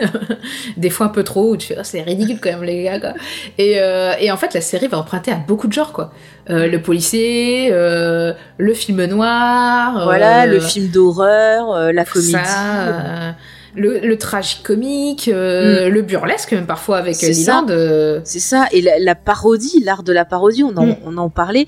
C'est vrai que avec le côté euh, soap opéra, euh, on a vraiment tout ce côté comique. On va avoir aussi, ben, un peu. en plus, il y a une parodie de la parodie, ouais. puisqu'il y a, Oui, il y a- il y a, y a, Love- Invitation to Invitation to Love. Ouais, ouais. Mais moi, j'aime bien ce côté-là, justement, un peu de se moquer de ce côté-là, et ce, le fait aussi que souvent, euh, dans ce type de série, on a des acteurs qui vont euh, être dans le surjeu. Et Leland, c'est totalement ça. Je pense que c'est le le- l'acteur qui a le mieux euh, compris, je trouve, ben ce ce mécanisme Et- euh, de, de série. Hein. Euh, génial. Noémie, euh, qu'on n'a pas trop entendu. Est-ce que tu veux nous parler de la parce que j'ai plein de choses à dire, mais sur la partie spoiler en fait. Ah d'accord. Mais juste, euh, euh, on va, on va y aller, mais je veux juste ton avis euh, rapidement sur la partie Mhm. SOP, et après on fait juste un petit avis rapide sur ce qu'on a pensé de la saison 3, et puis on passera sur la partie spoiler. Et du coup, c'était quoi ta question? Bah, justement, toi, il me semble que tu m'avais dit que c'était le côté SOP qui t'avait le plus plu euh, dans, dans la série, non? Euh, bah, enfin, je, ce qui m'a pris finalement, c'est vraiment de toutes les intrigues entre tous les personnages. Et c'est vrai que c'est vraiment le côté soap opéra. Moi, je suis assez euh, cliente de ça. C'est le truc que j'aime bien regarder, un peu le plaisir coupable. Euh, j'ai bien aimé le côté à la fois enquête et le côté euh, tout ce qui se passe entre tous ces personnages. Ah, ben en fait, lui, il aimait elle. Oh là là, mon dieu, ça j'aime bien. Et euh, est-ce que ça, ça t'a fait quand même, parce que donc, euh, on va expliquer aux, auditeurs, en 2017, 25 ans plus tard, retenez ce chiffre, on en reparlera, euh, la série revient pour une troisième saison qui s'appelle The Return, qui est euh, en euh, 18 parties, parce qu'il faut dire partie et pas épisode, et qui doivent être vues comme un grand film selon euh, David Lynch. Et c'est une série où encore une fois, euh, il va bousculer, je trouve, les codes Mm. euh, des séries en allant plus loin dans, dans son dans son délire, j'ai envie de dire. C'est vraiment une suite euh, à ce qu'il avait déjà mis en place avec le film. Et je sais qu'il y a énormément de, de fans de Twin Peaks qui ont eu du mal avec cette saison. Moi, j'avoue que c'est une de mes préférées avec la une. Mais euh, j'ai envie d'avoir vo- votre avis. Alors, Noémie, toi justement, qui l'as découvert récemment. Euh, moi, ça a été une épreuve. Ouais. Ça a été, il y a eu des moments euh, très chouettes et des moments où c'était euh, c'était dur parce que n'étant pas familière du tout justement du cinéma de David Lynch et que finalement dans les deux premières saisons on a très peu d'épisodes qui sont réalisés par lui. Euh, bah du coup j'étais complètement perdue, ce côté vraiment presque expérimental avec des des scènes qui sont très très très très très lentes ou alors où on voit pas tout de suite l'intérêt, par exemple, la, la saison 3 qui s'ouvre sur cette scène avec le, le psy là, qui est chez lui, qui reçoit des pelles là, par la poste. Oui. Et alors ça, cette, cette scène, elle dure 3-4 minutes, ce qui est quand même long dans, une, dans un épisode, et finalement, bah, il se passe rien. Le mec arrive, on le voit se garer sa voiture, etc. Et on se dit, est-ce qu'il va se passer quelque chose? Non, il se passe rien. Et ça, finalement, enfin, du coup, pour moi, c'est de, c'est très lynchien, en fait, de, fi- de filmer des scènes longues comme ça. euh, et, euh, et ça a été, ça a été pas évident, beaucoup de choses difficiles à suivre, euh, justement, que le fait qu'il ne donne pas toutes les réponses, mais c'était un peu une éducation, on va dire, euh, dans le choc, dans la rapidité Ouais. du cinéma de Lynch finalement. Mais c'était intéressant. Et le, et par contre, gros plaisir de retrouver le, le casting. Ça, c'était vraiment, c'était super. C'est- ça, c'était la surprise vraiment de, de retrouver tous ces personnages après tout ce temps. C'était, très agréable. Et au final, t'es plutôt quand même satisfaite de cette saison. Euh, Ou ouais, c'est pas ouais. une saison que tu reverras. Ouais, tu sais, tu es satisfaite. Euh, alors, euh, euh, la revoir, oui, pour essayer de comprendre plus de choses. Mhm. C'est pas forcément par plaisir, parce que c'était c'était éprouvant, mais pour pour essayer de comprendre plus de choses, parce que maintenant que j'ai un point de vue glo- plus global, je pense qu'il y a beaucoup de choses qui euh, je suis passée à côté en fait. Et c'est vrai que c'est vraiment le genre de truc qu'on a envie de regarder encore et encore pour avoir de nouvelles euh, réponses quoi. Mm. Bah, je suis assez d'accord. C'est vrai que cette saison surtout, euh, ouais, moi j'ai eu besoin de plusieurs visions pour justement voir tout ce que j'avais loupé sur la première, essayer, voilà, de, comme tu dis, utiliser la globalité pour comprendre. Mais c'était, ça a été un, nouveau choc pour moi autant que, que les deux premières. Mais j'ai adoré. Euh, toi, Sophie, est-ce que tu as adoré? Alors moi la saison 3, euh, bah, du coup j'ai dû prendre le temps de la regarder parce que euh, assez vite j'ai compris que c'était comme... ça m'a fait comme Tchernobyl en fait. Euh, La mini-série de Tchernobyl de HBO. Euh, C'est-à-dire que les deux, j'ai commencé, hey, je vais me faire la petite série comme ça en- le soir après le taf. euh, allez, hop Mauvaise idée. et, et en fait, tellement pas. Ça allait pas du tout. Euh, et en fait, les deux m'ont choqué profondément, m'ont- bouleversé. Et, et c'était deux claques où en fait, ça faisait très longtemps que j'avais pas ressenti ça. Et, euh, et, et du coup, j'ai pris le temps de, bien la regarder. Et, euh, et en fait, euh, c'est vrai que j'étais perdue parce que par rapport à. Pas par, par rapport à- au cinéma de David Lynch, parce que j'ai vite reconnu euh, ce qu'il euh, ce qu'il y avait déjà dans, dans l'Empire. Mais Ouais. c'est vraiment par rapport à, à- à Twin Peaks, je m'attendais à revoir les personnages, etc. Et j'étais perdue de pas les retrouver au début. Euh, tout ce qui était, tout ce qui se passait en dehors de tout ce qui se passe à Los Angeles et à Las Vegas, euh, j'étais un peu en mode euh, bah euh, pourquoi? Mais ça, c'est vrai que c'est perturbant, ouais, c'est vrai. Ouais. Ah, moi, j'ai adoré la partie Las Vegas. Et euh, ouais, la partie Las Vegas, j'adorais. Les personnages de Las Vegas, euh, c'est Ah, finalement ouais. mes préférés, finalement, les, les deux frangins là, avec, euh, avec sont trop Candy, euh, je les adore. mais, mais voilà, et, et- et j'étais hyper perturbée. J'étais hyper contente de retrouver bah, les acteurs qu'aime David Lynch aussi, voir Naomi Watts, voir Laura Dern. En plus, il y a plein de références à son cinéma. En plus Ouais. d'avoir des références à la série d'origine, enfin aux premières saisons, mais j'ai vraiment eu l'impression que c'était quelque chose, une autre entité quoi. Et, Oui. et- et encore aujourd'hui, j'ai l'impression que c'est une autre entité. Mhm. Même si à la fin, il reconnecte tous les morceaux, on est bien d'accord. Mais Oui, euh, voilà. Euh, et, euh, et, et alors ça l'entend aussi m'a surpris parce que euh, bah, c'est pas forcément si euh, fréquent dans le cinéma de Da Vinci. Enfin, Mhm. il prend son temps pour dire les choses, c'est vrai, mais pas autant que ça, je trouve. Et, et moi, ça m'a vraiment marqué de me dire putain, euh, il y, a des- il y, a des- il y a des épisodes, des parties où il y a que quatre séquences. Ouais, Ouais. c'est vrai. Et tu fais, mais il y a eu que quatre séquences en fait. Et en fait, à la fin, tu es en mode, mais j'en veux plus quoi. Et à la fois, tu peux pas. Enfin, moi personnellement, j'ai pas pu enchaîner parce que je me disais, c'est- il y a trop de trucs à, à digérer et je peux pas enchaîner deux épisodes, c'est possible. Mhm. Donc euh, j'ai vraiment regardé morceau par morceau, ça m'a hyper frustrée et à la fois euh, ça m'a hyper éduquée parce que euh, euh, je trouve qu'à binge-watcher les séries, en fait, on perd quelque chose, je pense. Euh, Mais surtout celle-là, il faut vraiment Ouais. faire épisode par épisode pour. Tu vois, je, je- je le dis à nos auditeurs qui ont envie de se lancer. C'est vrai que j'ai eu pas mal de, de petits commentaires de gens qui me disent Ah, je me suis pas encore lancé et tout. Franchement, prenez le temps de la découverte. Faites-vous Mm. un épisode à la fois. Euh, entre la saison 2 et la saison 3, vous faites le film et vous regardez. Mais c'est une série à voir, à tester Ah déjà. Peut-être ça peut vous donner Ouais. envie de découvrir Lynch. Mm. Mais c'est aussi une série qui est intéressante dans l'histoire de la télévision. Et Ouais. quand vous allez la regarder, vous allez dire Ah, mais c'est vrai, les sopranos, tiens, euh, ils Mm. sont inspirés. Ah, bah tiens, Oz, allez hop. Ah, tiens, il y a ça, il y a ça. Enfin, il y a énormément de, de séries qui rendent hommage à ça. Euh, les Simpsons, il y a énormément de références à Twin Peaks dans les Simpsons. Euh, c'est un truc de, de, Mm. de fou. Et j'en avais parlé quand on avait traité la série euh, Psych. Euh, le euh, James Roday, qui est donc l'acteur principal de la série, qui est aussi scénariste et qui écrit aussi des épisodes dans la série, il est ultra fan de Lynch. Et vous voyez, tout au long de la série, il y a différents acteurs de la série qui apparaissent. Mm. Et il y a carrément tout un épisode qui rend hommage à Twin Peaks et qui est, mais qui est magnifique. C'est vraiment, c'est fait avec amour. Vous avez des petits Easter eggs de partout. Euh, vraiment, je vous, je vous le conseille. Mais euh, regardez cette série. N'hésitez pas à lire euh, bah, des ouvrages, notamment euh, ceux écrits par Pacom euh, Thielman, qui expliquent vraiment très très bien dans ses essais l'importance et l'influence qu'a eu bah, le, le Twin Peaks sur l'histoire de la télévision, à quel point bah, ça a pu montrer qu'on pouvait faire autre chose, qu'on pouvait euh, bah, changer les codes. Euh, tu parlais de voilà de faire des, de prendre des réalisateurs qui venaient du cinéma, euh, choses comme ça pour euh, travailler sur sur la série.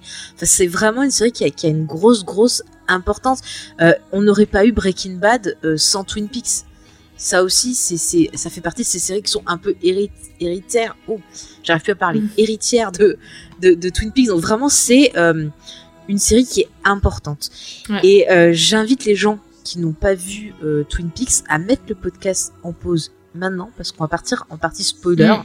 parce que là il faut et revenir après parce que ça serait dommage de, de vous spoiler euh, certains éléments de, de la série notamment bah, la résolution du, du meurtre de Laura et tout ce qui s'ensuit C'est clair. donc euh, voilà mettez sur pause faites euh, faites euh, allez-y regardez tout ce qu'on vous a dit et puis vous revenez Alors par contre, si, moi j'ai un conseil quand même euh, sur... euh, on, on dit pas binge-watcher la saison 1, pas de binge-watcher la saison 3.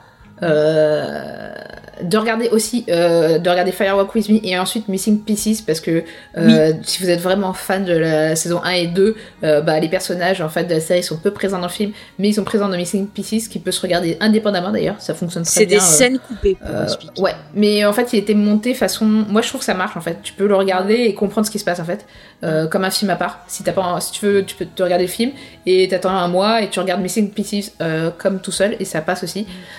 Euh, Il y a un petit côté étrange, mais finalement qui pas moins étrange la saison 3.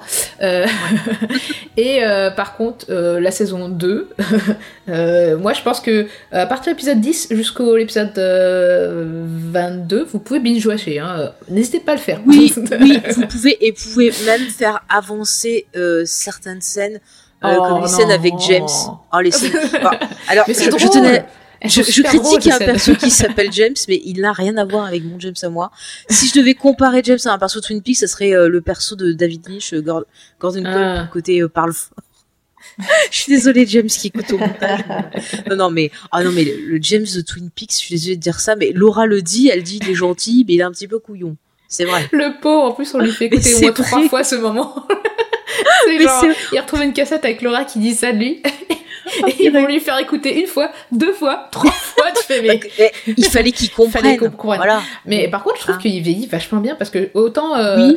euh, dans les premières saisons, je trouve que son jeu, il est pas, il est pas Dans la saison 3, il était plutôt bien. Et, et même dans le film déjà, je trouve qu'il est Mm. beaucoup plus mature et que son jeu est bien mieux. Et Ouais. alors dans la saison 3, euh, je l'adorais dans la saison 3, mais voilà. Le peu qu'on Après moi je le trouvais, euh, je le trouvais marrant. Moi personnellement c'est, c'est, je- pas mon perso faisait marrer. Après je pense que c'était pas fait exprès qu'il fasse marrer, mais euh, enfin l'acteur je pense pas qu'il jouait de manière à que ce soit ridicule, mais euh, mais moi personnellement Bah, il après, il était jeune à l'époque, il avait peut-être Oui. pas beaucoup d'expérience. C'est ça. Et puis bon son personnage aussi était pas. il était pas génial non plus. Donc, Tiens d'ailleurs, pour revenir sur le casting, euh, David Lynch apparemment il a pas mal casté les gens selon... euh, euh, en fait il, il voyait quelque chose en eux qui, Ouais. qui allait les connecter au personnage en fait.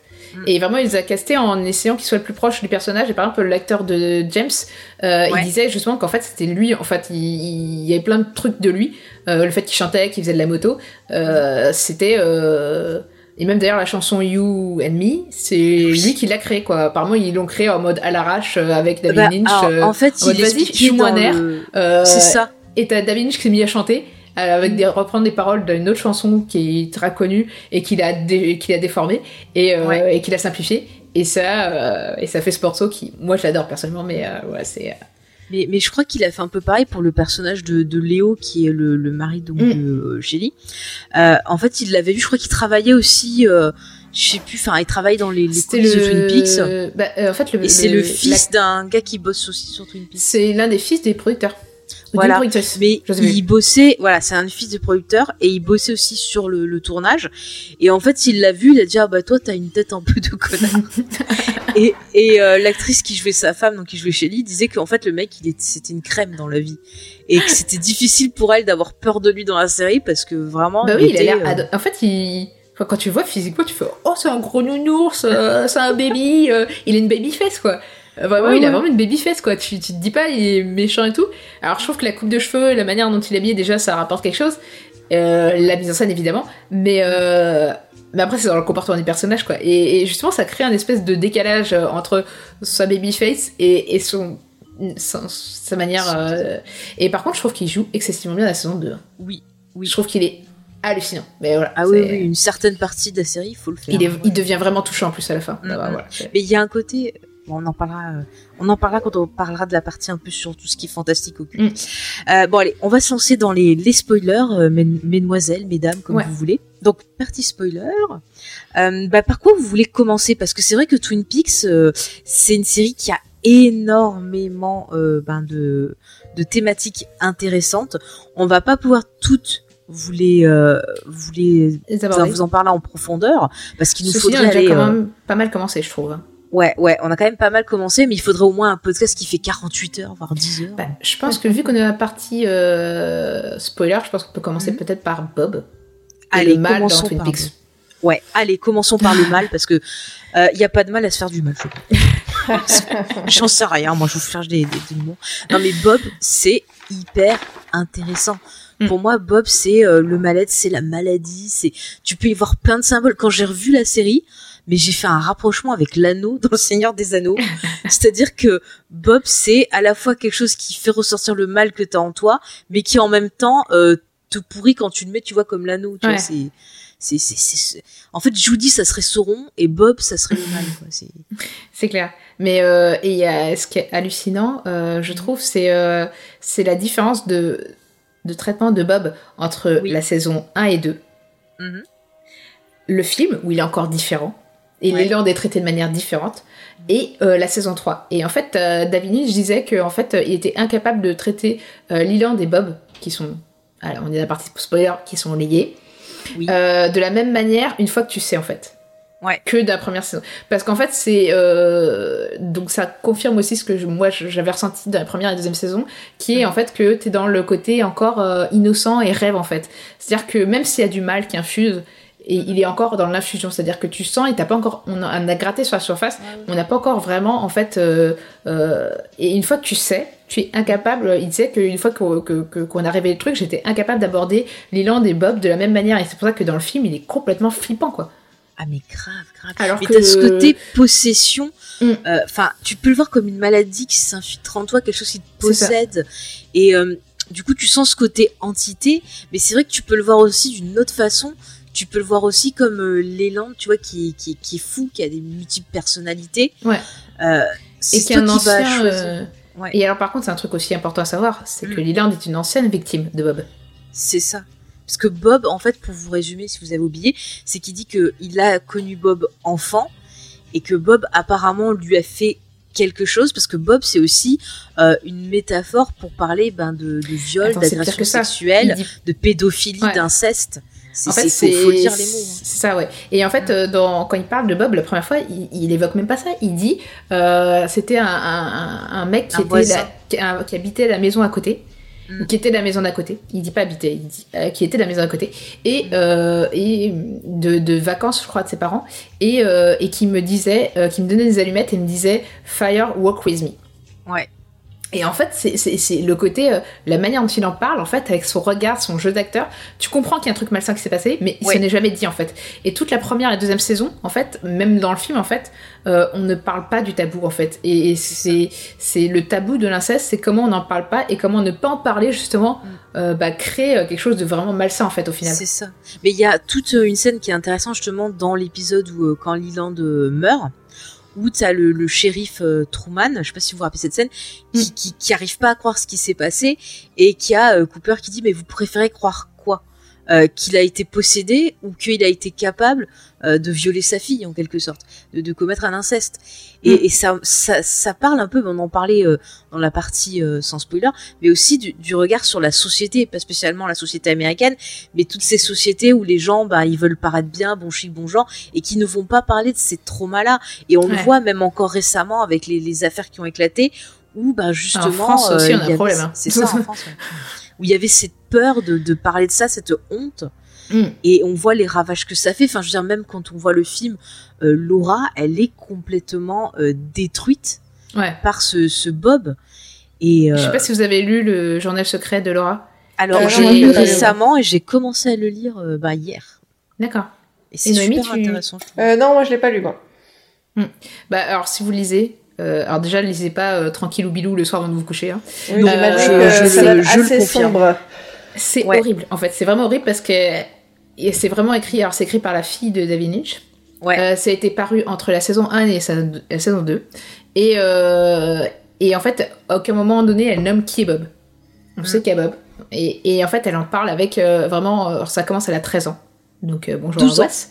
Ou 12 ans 12 ans. 12 ans. Et, euh, et, et vraiment, euh, alors déjà, tu vois que ça a duré depuis plus longtemps que ça parce que euh, de la manière dont elle, elle parle de la sexualité, tu vois que le sujet, elle le connaît déjà. Mm.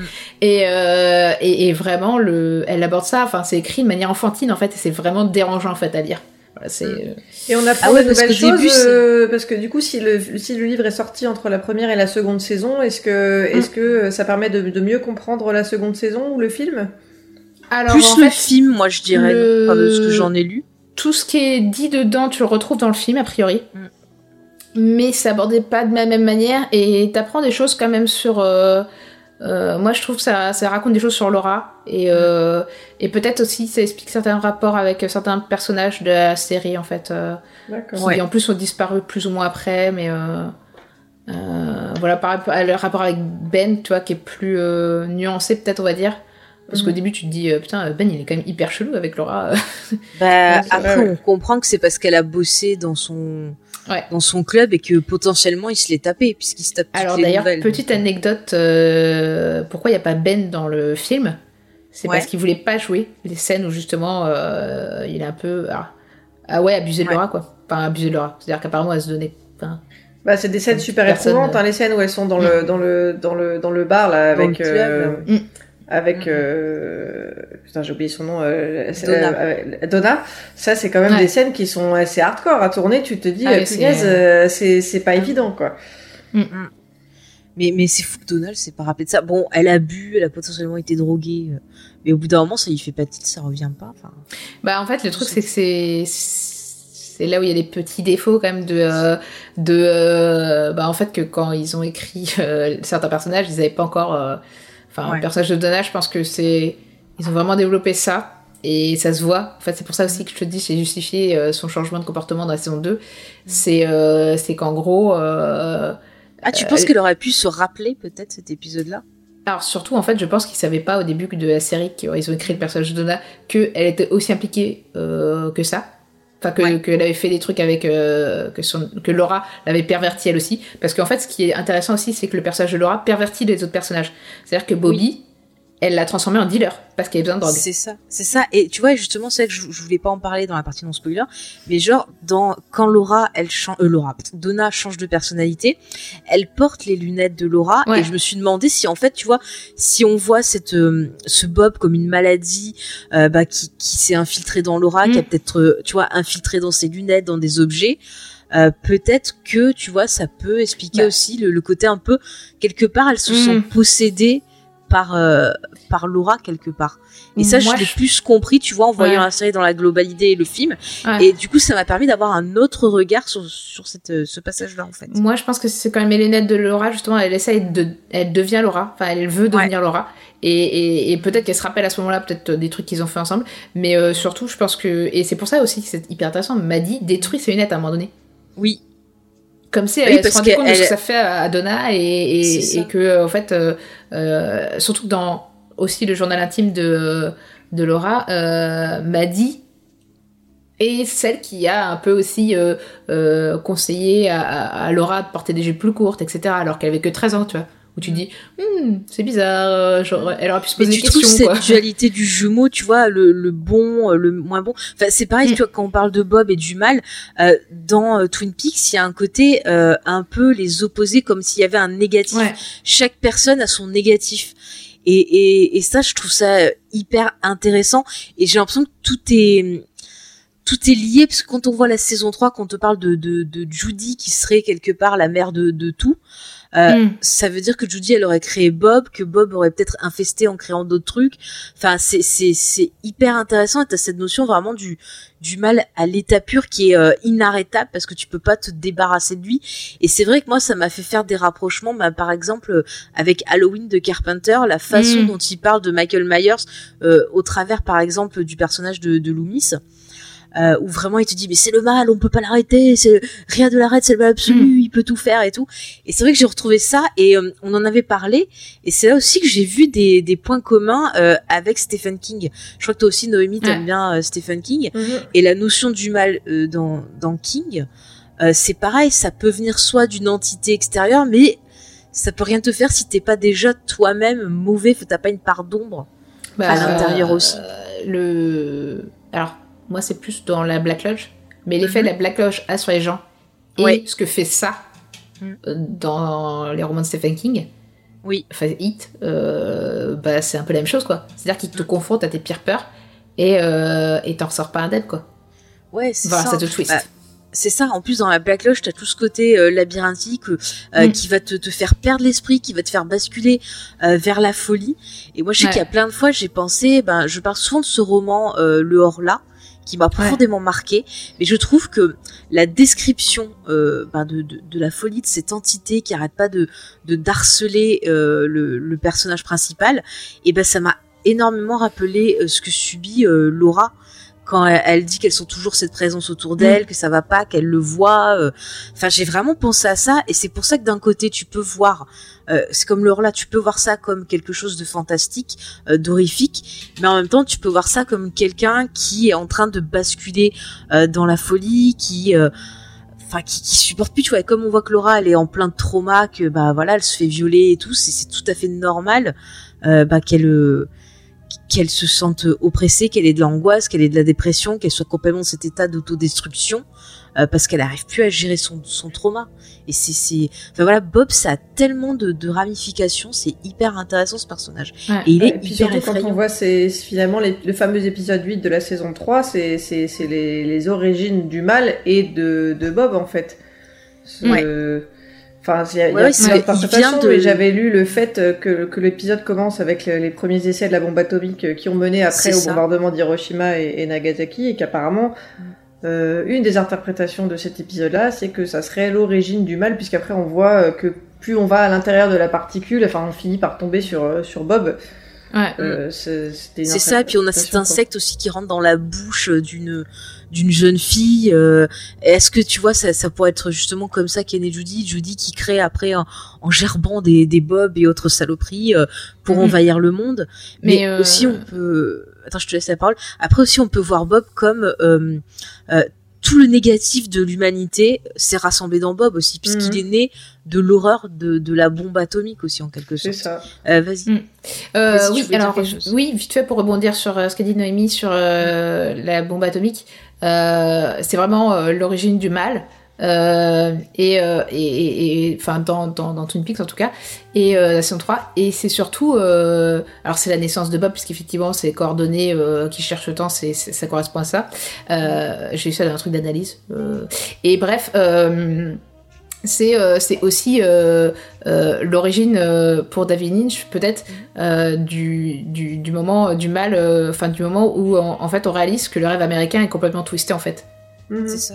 Ouais. et euh, voilà. Et après, sinon, pour Bob et Judy, euh, alors c'est mon interprétation, hein, mais moi je vois Bob vraiment comme euh, le, le mâle, dans le sens euh, masculin. Masculin, Euh, ouais. C'est-à-dire qu'il a un côté bestial, c'est un peu Mr. Hyde en fait finalement. Mhm. C'est euh, tout, toutes les frustrations, toutes les, toute la négativité de, de masculinité, enfin la masculinité toxique. Bon après je, je n'aime pas trop ce terme parce que je trouve que c'est un peu galvaudé, mal expliqué et que ça dit en gros les hommes c'est mal, mais c'est pas exactement ça ce que ça veut dire. Bref, euh, euh, Bob c'est tout ce qu'il peut y avoir de pire dans un homme Mm. et Judy peut-être c'est tout ce qu'il peut y avoir de pire chez une femme en fait finalement c'est le côté euh, elle est plus manipulatrice elle est plus dans la dans et en plus bon euh, alors je sais pas vous mais moi personnellement j'ai cru comprendre qu'elle était dans Sarah Palmer donc euh, C'est ce que j'ai compris le côté aussi.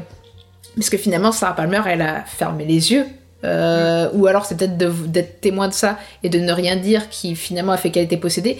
On sait pas trop à quel moment c'est arrivé mais en tout cas euh, moi je rapproche ça de euh, Bob c'est le mail le, truc négatif dans les hommes qui va les pousser à faire du mal par rapport à leurs enfants ou euh, aux femmes autour d'eux. Et Judy c'est la femme négative qui va bah, voir ce mal et au lieu de le dénoncer va au contraire finalement le laisser courir et peut-être même le, pousser voilà Bah, peut-être qu'elle se nourrit de ça parce que si on, on la voit aussi dans le côté euh, mère de la destruction, Mm. peut-être qu'elle se nourrit de, de ce que fait Bob. Et c'est vrai qu'on dit aussi que Bob euh, se nourrit de la peur euh, Ouais. de ses victimes. Et là, on peut penser par exemple à Freddy Krueger qui euh, voilà attire dans les cauchemars les jeunes pour les tuer et ça le rend plus fort à chaque fois. Donc euh, Mm. il y a vraiment ce côté-là. euh, tout à fait ouais, le, le mal, c'est- c'est dégueulasse. Voilà, je vous le dis. non mais c'est vraiment intéressant mais tu parlais euh, du, du côté euh, toxique de l'homme enfin de ce qu'il y a de pire Mm. mais c'est vrai que si on regarde euh, Bob et les doppelgangers comme par exemple Mr. C qui est le double de, de Cooper c'est des persos qui sont des violeurs enfin Mm. Cooper enfin Mr. C quand il sort de la fait, loge qu'est-ce qu'il fait violer Audrey violer Diane, Diane super quoi enfin et il est contaminé hein. enfin en Ah tout cas oui, oui. contaminé Diane du coup Bah ouais, ouais. Et c'est. Après, on peut même, tu vois, c'est sorti dans les années 90, la série. Euh, on peut aussi voir ça comme peut-être parler, tu vois, du, du sida, qui était cette maladie qui faisait peur. Les, les personnes, tu vois, à cette époque-là, on connaissait pas trop. T'avais ce Mm. côté un peu la peur euh, bah, de tomber malade, d'infecter d'autres gens et compagnie. Enfin, ça peut être aussi un symptôme de l'époque dans laquelle la série est apparue.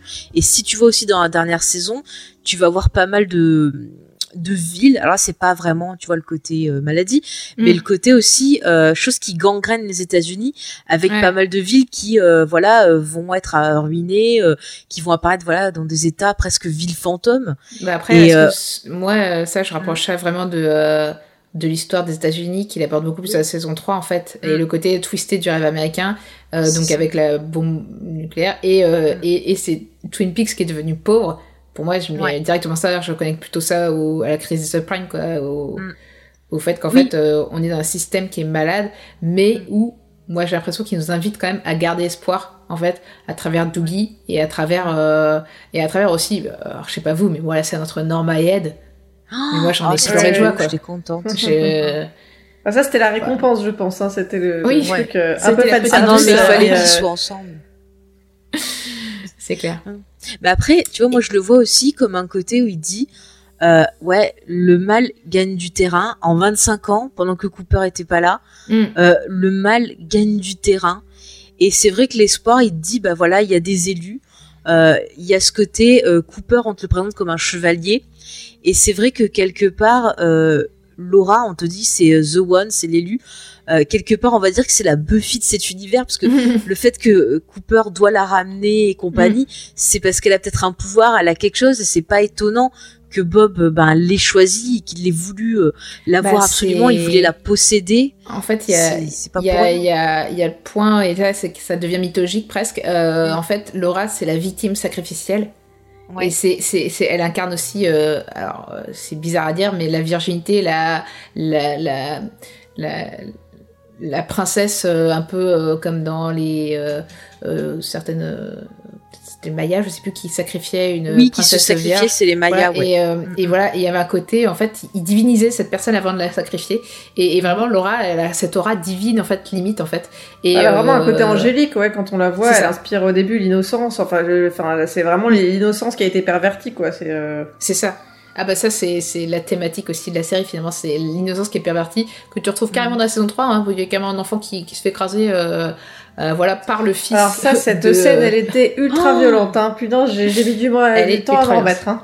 Ah là là, mais, Ça, mais et, en plus euh, c'est pas juste après où t'as des gamins qui, qui viennent de trouver un cadavre hein, où ça arrive je sais plus Euh, non, c'est pas c'est qu'en ouais. fait, attends, attends, en fait, le mec, il est en tournée, c'est-à-dire que euh, il tue ce petit gamin, il l'écrase. Mm. Après, il voit qu'il y a une fille qui l'a reconnu. Il va aller Ah oui, après, tabasser va- la- ouais. fille. Mm. Ouais, il va la tabasser, la laisser pour morte, mais la fille s'en sort et arrive ensanglantée devant les petits. Tiens, une Ouais. fille ensanglantée. Ouais, je dis rien. Et après, ce connard, en plus, il va tabasser sa grand-mère et, euh, et faire peur à son oncle, donc Mm. C'est qui est handicapé. horrible, ce personnage. Ouais. euh. Euh, mais, mais tu vois, et tu vois, et il est né du mal. Donc ça, Ouais, ça, c'est ça, ça du te fait peur. Ça te fait Mm. peur, en Ouais, fait, je trouve pour la que nouvelle cette scène, la génération. scène de, de, de- du gamin qui se fait écraser, en plus, elle, elle est vraiment bien amenée. Enfin, c'est horrible parce que Ah oui. tu, tu la vois du point de vue du, du, du mec là qui Mm. s'occupe du, du, du parc à caravane là, qui est attendri. euh, Ouais. Il les voit, oh là là, c'est mignon. Tu vois la complicité entre la mère et le, et le fils. Et vraiment, il te, il te, il te construit ça euh, un peu crescendo. Et puis tu le vois arriver et t'es là, tu peux pas l'arrêter. C'est, c'est, elle est, elle est horrible cette scène. euh, C'est horrible, euh, t'entends le hurlement, le... Et Ouais, après tu passes du continue. point de vue de la mère aussi à un moment donné ouais, ouais. Oh là là, elle tient le corps de son enfant. Enfin, Mm. elle est... Ah, ça m'a... Moi, je crois que c'est une des scènes de la saison 3 qui m'a le plus euh, remué. Ah ouais. Ouais. Euh, moi, Ah, c'est et terrible. c'est vraiment celle d'après avec la grand-mère, avec euh, comment tu vas, euh, Johnny et tout, là, le truc qui tourne en Ah, la boucle. peluche là, ouais, horrible. Ah, Vous il a savez que, tabassé, il d'ailleurs, euh, dessus. Anecdote, euh, normalement ça aurait dû être Audrey qui tabassait.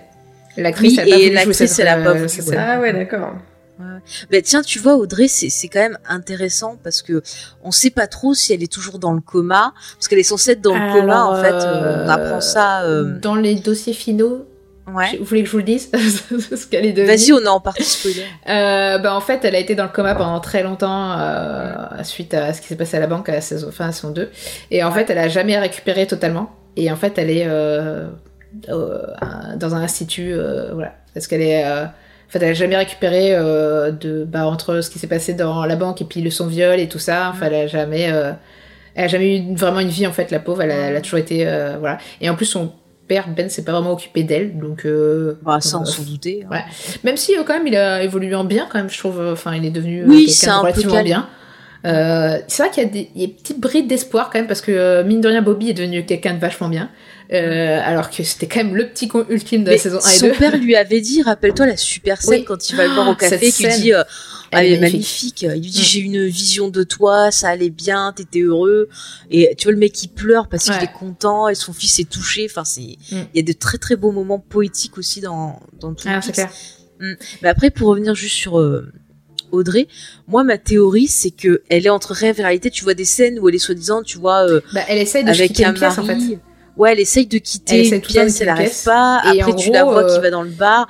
Enfin, c'est vraiment. et, Moi, je pensais qu'elle était dans le coma, quoi. Tu vois. j'ai entendu une théorie comme quoi euh, les scènes dans le bar où tu vois en fait Audrey à la fin Ouais. et les personnages qui parlent et, et en fait moi je me suis dit les personnages on les connaît pas qui parlent dans le bar mais euh, ils m'évoquent des personnages je connus de euh, en fait leur comportement la manière de parler ça m'évoque totalement la première et la deuxième saison, saison en fait Mhm. et je me suis demandé si c'était pas des réminiscences Euh, tu sais comme dans le rêve on dit que dans quand tu rêves euh, tous les autres les personnes que tu rencontres c'est toi-même Oui. et je me suis demandé si c'était pas des projections euh, de rêves.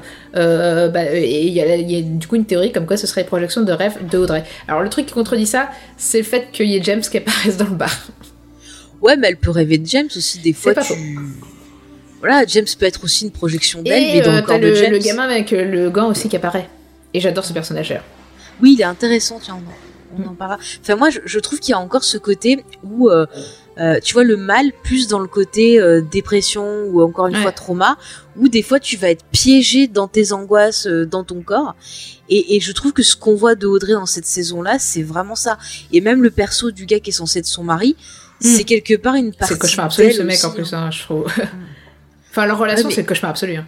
Ah ouais, non, mais lui, enfin, c'est pas super heureux, quoi. c'est truc, hein. C'est clair. Après, il est drôle, l'acteur, je trouve. Ah, là, J'adore l'acteur, mais leur relation, elle est, mais euh, ils passent leur temps. Et en même temps, il y a ce côté, euh, et je trouve que c'est un peu les réminiscences aussi de la première et deuxième sa- saison. C'est il y a un côté totalement euh, soap opéra, quoi. Ils passent leur temps à s'engueuler pour des prétextes où tu dis, mais c'est complètement con. Pourquoi vous C'est engueulez ça, genre, euh, ah mais j'ai mis ma veste, euh, tu veux pas sortir, enfin, c'est, c'est, et c'est pour ça que ça met la puce à l'oreille parce que tu, tu sens qu'il y a un truc qui va pas, mais tu comprends pas pourquoi. Et en même temps, je trouve que ça participe à cette ambiance où t'as l'impression que le monde tourne pas droit, qu'il y a quelque chose qui va pas.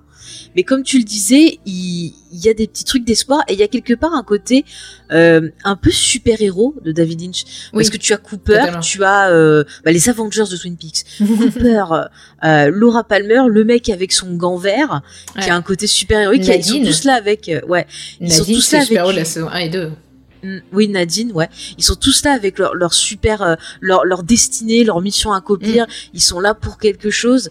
Et, et quelque part, c'est ça qui amène l'espoir parce que ça, j'ai l'impression, tu vois, qu'il me dit genre ouais, ça va pas, mais tant qu'il y a toujours des personnes pour lutter contre ça, Mm. eh ben il y a moyen qu'on s'en sorte.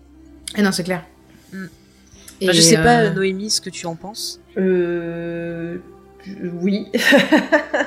euh, bah oui, non, j'ai pas plus, j'ai pas plus à, pas plus à, à dire. Euh, Je, je, je- j'entends vos, vos, vos analyses. euh, Je pense que vous êtes beaucoup plus calés que moi. Du coup, euh, du coup, j'ai moins de choses à dire, mais j'écoute.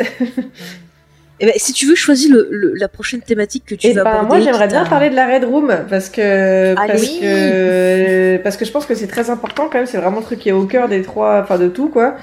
Et, euh, et moi, j'aimerais bien avoir vos, vos analyses euh, parce que moi, finalement, j'ai une analyse vraiment euh, vraiment bas de bas de plafond, mais, euh, mais- parce Bah, que, dis-nous, enfin, bah, dis. bah pour moi, tout simplement, la Red Room, c'est le purgatoire en fait. C'est parce que euh, pendant longtemps, je savais pas trop euh, euh, à quoi à quoi l'associer. Et puis quand euh, quand j'ai revu le film là, pour une- la, la deuxième fois, euh, le fait que on voit Leland qui entre juste après avoir tué Laura.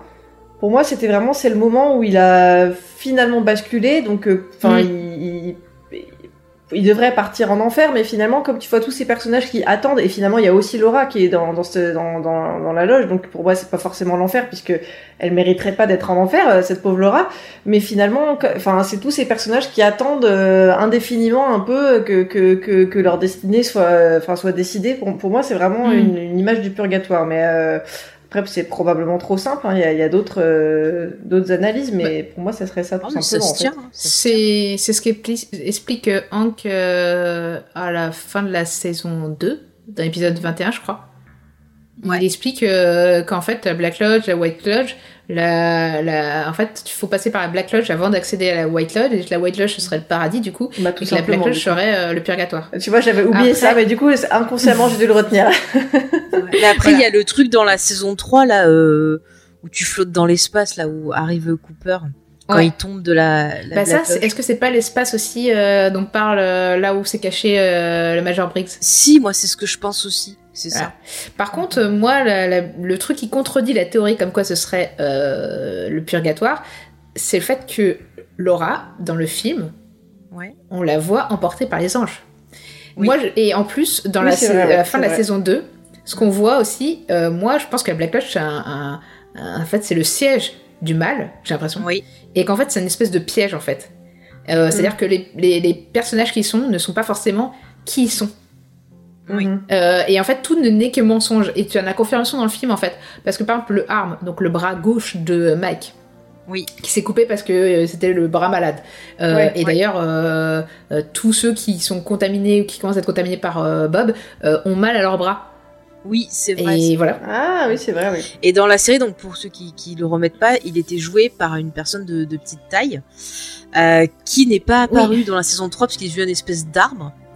Euh, pourquoi? Parce que le mec a pété un câble, d'après ce que j'ai compris, il voulait plus d'argent, Lynch a dit non, et en fait il a commencé à dire sur son Facebook que Lynch était raciste, un violeur, un pédophile, euh, qu'il avait violé sa propre fille, enfin des trucs horribles, et donc il l'a pas repris, il l'a transformé en arbre. Ouais. Ah, c'était Et- donc l'arbre, ok, ça personnifie ce personnage, à ce que je comprenais rien Ça, moi, ouais, par ouais, rapport ouais. à l'arbre. Oui, il dit I'm the, Il the dit, arm. je suis Bon, le après, il, le dit, il le dit à l'envers. Et, euh, et en fait, tu vois dans le film qu'il se frotte les mains. Et en fait, pendant toute la première saison et la deuxième saison, tu pensais que c'était un, un mec qui aidait euh, Cooper. Je- Mm. même à la fin de la deux- deuxième saison, on aurait pu en avoir le doute. Parce que tout dans la Black Lodge est un piège, en fait. Et en fait, euh, pour moi, euh, Cooper est atterri dans la Black Lodge pour le piéger, en fait, pour que le mal puisse investir son corps. Et lui, qui est le représentant de la bonté, comme Laura, en fait, euh, Bob, il essaye de, de, de, de, pervertir la bonté. Et Laura s'est refusée à lui. Et ils ont essayé, et il a essayé, du coup, de pervertir Cooper, en fait. Et, c'est- et donc, tout, tout ce qui se passe à la fin de la saison 2, pour moi, c'est un piège gigantesque pour que Cooper rentre dans la Black Lodge et à ce moment-là tout est twisté en fait tout est faux et, euh, et ce qui est intéressant aussi c'est que euh, les sycomores donc euh, l'entrée de la, la Black Lodge c'est 12 sycomores Ouais, et il y a aussi- un, un espèce de puits avec de l'eau là. Ouais, et, et, ce, et ces douze sycomores, c'est un truc qu'on retrouve dans Shakespeare, Mm. où il y a aussi un cercle de sycomores. Et en Ouais. fait, sycomore, ah, parce qu'il faut savoir que. C'est pas là où il y a les sorcières. Si, je crois. Et en fait, en gros, euh, les sycomores, ça n'existe pas en Angleterre. Euh, à l'époque de Shakespeare, ça, ne peut pas pousser, c'est un arbre américain. Donc, euh, et c'était en fait à utiliser comme un, un, abus de langage littéra- littéraire, je ne sais plus comment on dit ça, euh, une licence poétique, je crois, ou je sais plus ce terme. Enfin bref, en fait, c'est un jeu de mots pour dire sick à mort. Donc l'amour malade en fait. Et en fait, c'est en fait l'amour twisté. Euh, l'amour que porte Leland à sa fille est pas bon. C'est pas le bon amour. Euh, euh, l'amour que Laura, enfin que Bobby porte à Laura, va le pousser à devenir un dealer, à, à devenir mauvais, alors qu'il est une bonne base. Vois, quand tu vois ses parents, ils sont plutôt cool. Et en fait, voilà, c'est la contamination de l'amour et comment l'amour aussi peut te, te te rendre mauvais en fait. Et que l'amour c'est pas Ouais. forcément toujours une bonne chose en fait. Mais si tu regardes aussi le fait qu'on ait des rideaux rouges, tu vois, rouge c'est Ouais. la passion. Euh, après, j'avais vu qu'il y avait. drapé rouge, euh, c'est quand même le symbole de la féminité, l'intimité. C'est ça, j'allais le dire. J'avais vu des gens qui parlaient en fait de référence au, au vagin féminin Ouais. et euh, Bah, aux y règles. beaucoup dans les. Aussi euh, le passage, tu vois, où tu deviens une femme, donc t'as Ouais. les règles. bah, Et c'est ce qui peut le... attirer. Le drapé euh, rouge représentant le vagin féminin, c'est un truc qui est hyper présent dans la peinture classique. Donc, Oui, et ben, je crois justement que- Lynch peut pas ignorer. Ça. Non, mais notamment, il peut pas l'ignorer, mais il me semble aussi que euh, dans ces peintres fétiches comme Magritte, Bacon Mm. et compagnie, il y a des références à ça dans leurs œuvres. Donc, euh, oui, bah, c'est pas que du tout mis au hasard. Il y a un tableau de Magritte qui est carrément la Black Lodge, hein, d'ailleurs, je crois. Mm, mm. Oui, oui, oui. Et tu euh, t'as évidemment la statue de Vénus. Ouais. qui est la Vénus d'ailleurs sans bras. Mm. La Vénus de Milo. Donc euh, encore une fois référence aux bras aussi qui sont euh, voilà euh, qui sont importants. Mais moi, tu vois, c'est marrant. euh, la Black Lodge, je le vois comme, euh, tu sais, je vous avais parlé de négatif, Mm. comme tu vois, t'as positif, négatif, et le côté miroir. Et pour moi, la, la Black Lodge, c'est un autre univers, c'est l'univers qui est derrière ton miroir, parce que le miroir, Mm. c'est quelque chose qui revient souvent dans Twin Peaks. Oui. Et qui euh, le- là où se où on voit Ouais. Bob d'ailleurs. Voilà, on voit Bob et le miroir, justement, ça va refléter euh, quelque part tes secrets, ça va refléter le, le mal en quelque sorte. Et quand tu passes euh, dans cette Black Lodge, eh ben, t'arrives dans le côté négatif. C'est pour ça qu'il Mm. parle à l'envers et que c'est remis, euh, tu vois, Ouais. qu'on l'entend bizarrement. Euh, tu as les doppelgangers qui sont bah, les, les- négative, les côtés négatifs. Et je pense que dans la Black Lodge, à certains moments, on voit euh, le doppelganger de Laura aussi. Oui. Tu le vois dans les yeux, dans les trucs comme ça. T'as tout ce côté. Bah, c'est- moi ma théorie même c'est que Laura, euh, la Laura qui est dans la Black Lodge, et c'est pas Laura quoi. Oui, oui. c'est le doppelganger. La vraie Laura, elle a été emportée parce que je pense qu'elle a un rôle d'élu, enfin, elle a un rôle, Mm. une destinée à accomplir, et c'est pas pour rien qu'ils qu'ils l'ont enlevée. Et c'est pour ça aussi que quand il croise Leland, Leland lui dit tu dois retrouver Laura, tu dois euh, sauver Laura. Ouais. Donc il y a, il y, a, il y a ça, et puis Mais euh, et à la fin, la fin, de la, la fin de la saison 3, euh, Oui. Il n'arrive pas à emporter le- Laura justement. Mm, mm. oui, oui, c'est quelqu'un cette d'autre scène qui, est, qui tragique.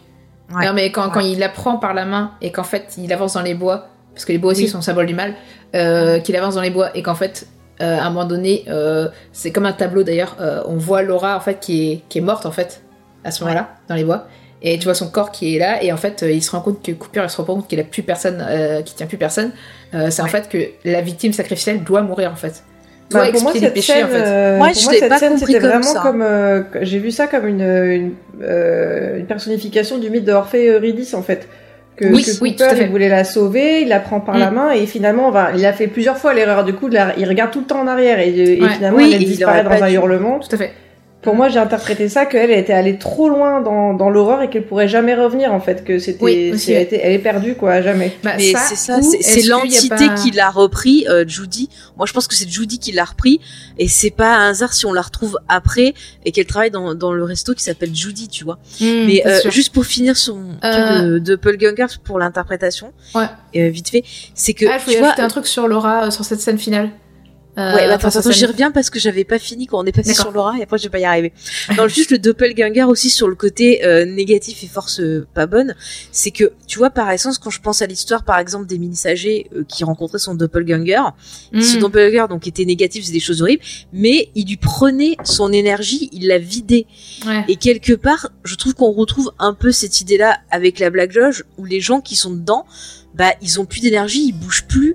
Euh, tu vois, genre, euh, Cooper, il reste 25 ans dans la Black Lodge, il a l'impression que pour lui, bah, le temps a pas passé, mais on le voit, ça l'a bouffé quand même. Il Mm. est là, amorphe, euh, il a du mal à se remettre. Et il y a vraiment ce côté-là, le mal qui te, qui te suce. Et vous parliez de piège. Euh, finalement, ouais, c'est un peu piégé dans ce, ce monde négatif. Euh, tu vois, comme un négatif de photo où euh, Mm. t'es piégé dedans pendant que ben le reste vient chez toi et fout la merde parce que ils sont pas dans leur monde et forcément ça, ça gangrène. Et Tout pour fait. revenir sur le, le truc euh, final, euh, si tu veux dire ce que tu voulais sur Laura, Ouais, alors c'est juste en fait en en parlant, j'ai réalisé un truc. Euh, Laura, en fait, la victime sacrificielle qui Ouais. ne veut pas être sauvée. Mhm. Euh, parce que c'est moi, c'est ce que j'ai vu à la fin de la saison 3. Euh, c'est en fait, c'est une figure christique en fait. Mhm. Elle est carrément une figure christique en fait. Elle doit être sacrifiée parce que il faut qu'elle, c'est elle l'élu, c'est elle qui expie les fautes des autres en fait. Mhm. Enfin, c'est une interprétation. ouais, en hein, fait mais, elle meurt pour nos péchés comme c'est ça. Prime quoi. C'est la même chose. C'est triste. hein. et, et C'est pour ça les anges qui viennent la chercher en fait, même. Ouais. Mais moi, tu vois, quand elle disparaît, et... parce que moi, je vois ça, Twin Peaks, comme euh, différents univers, et je pense que à la fin de la saison 3, ils sont pas sur le même. Oui, euh, j'ai entendu ça, ouais. univers Mais ça, je sais pas que- si c'est euh, si c'est ça ou parce que Ouais. comme il y a le cri à la fin, moi je me suis posé la question. Au début, je me Bah, suis dit, eh ben, ah, je vais dans notre univers où il a réussi à Bah- sauver Laura. Et qu'est-ce que se serait passé s'il avait sauvé Laura?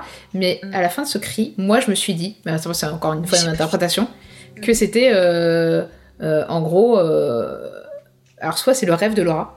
Soit c'est le rêve de Cooper, mais qu'en gros ils arrivent pas en fait, qu'ils arrivent pas à sortir de ce truc-là, qu'ils arrivent pas à, à sauver Laura et que en fait Judy elle- elle gagne quoi qu'il arrive.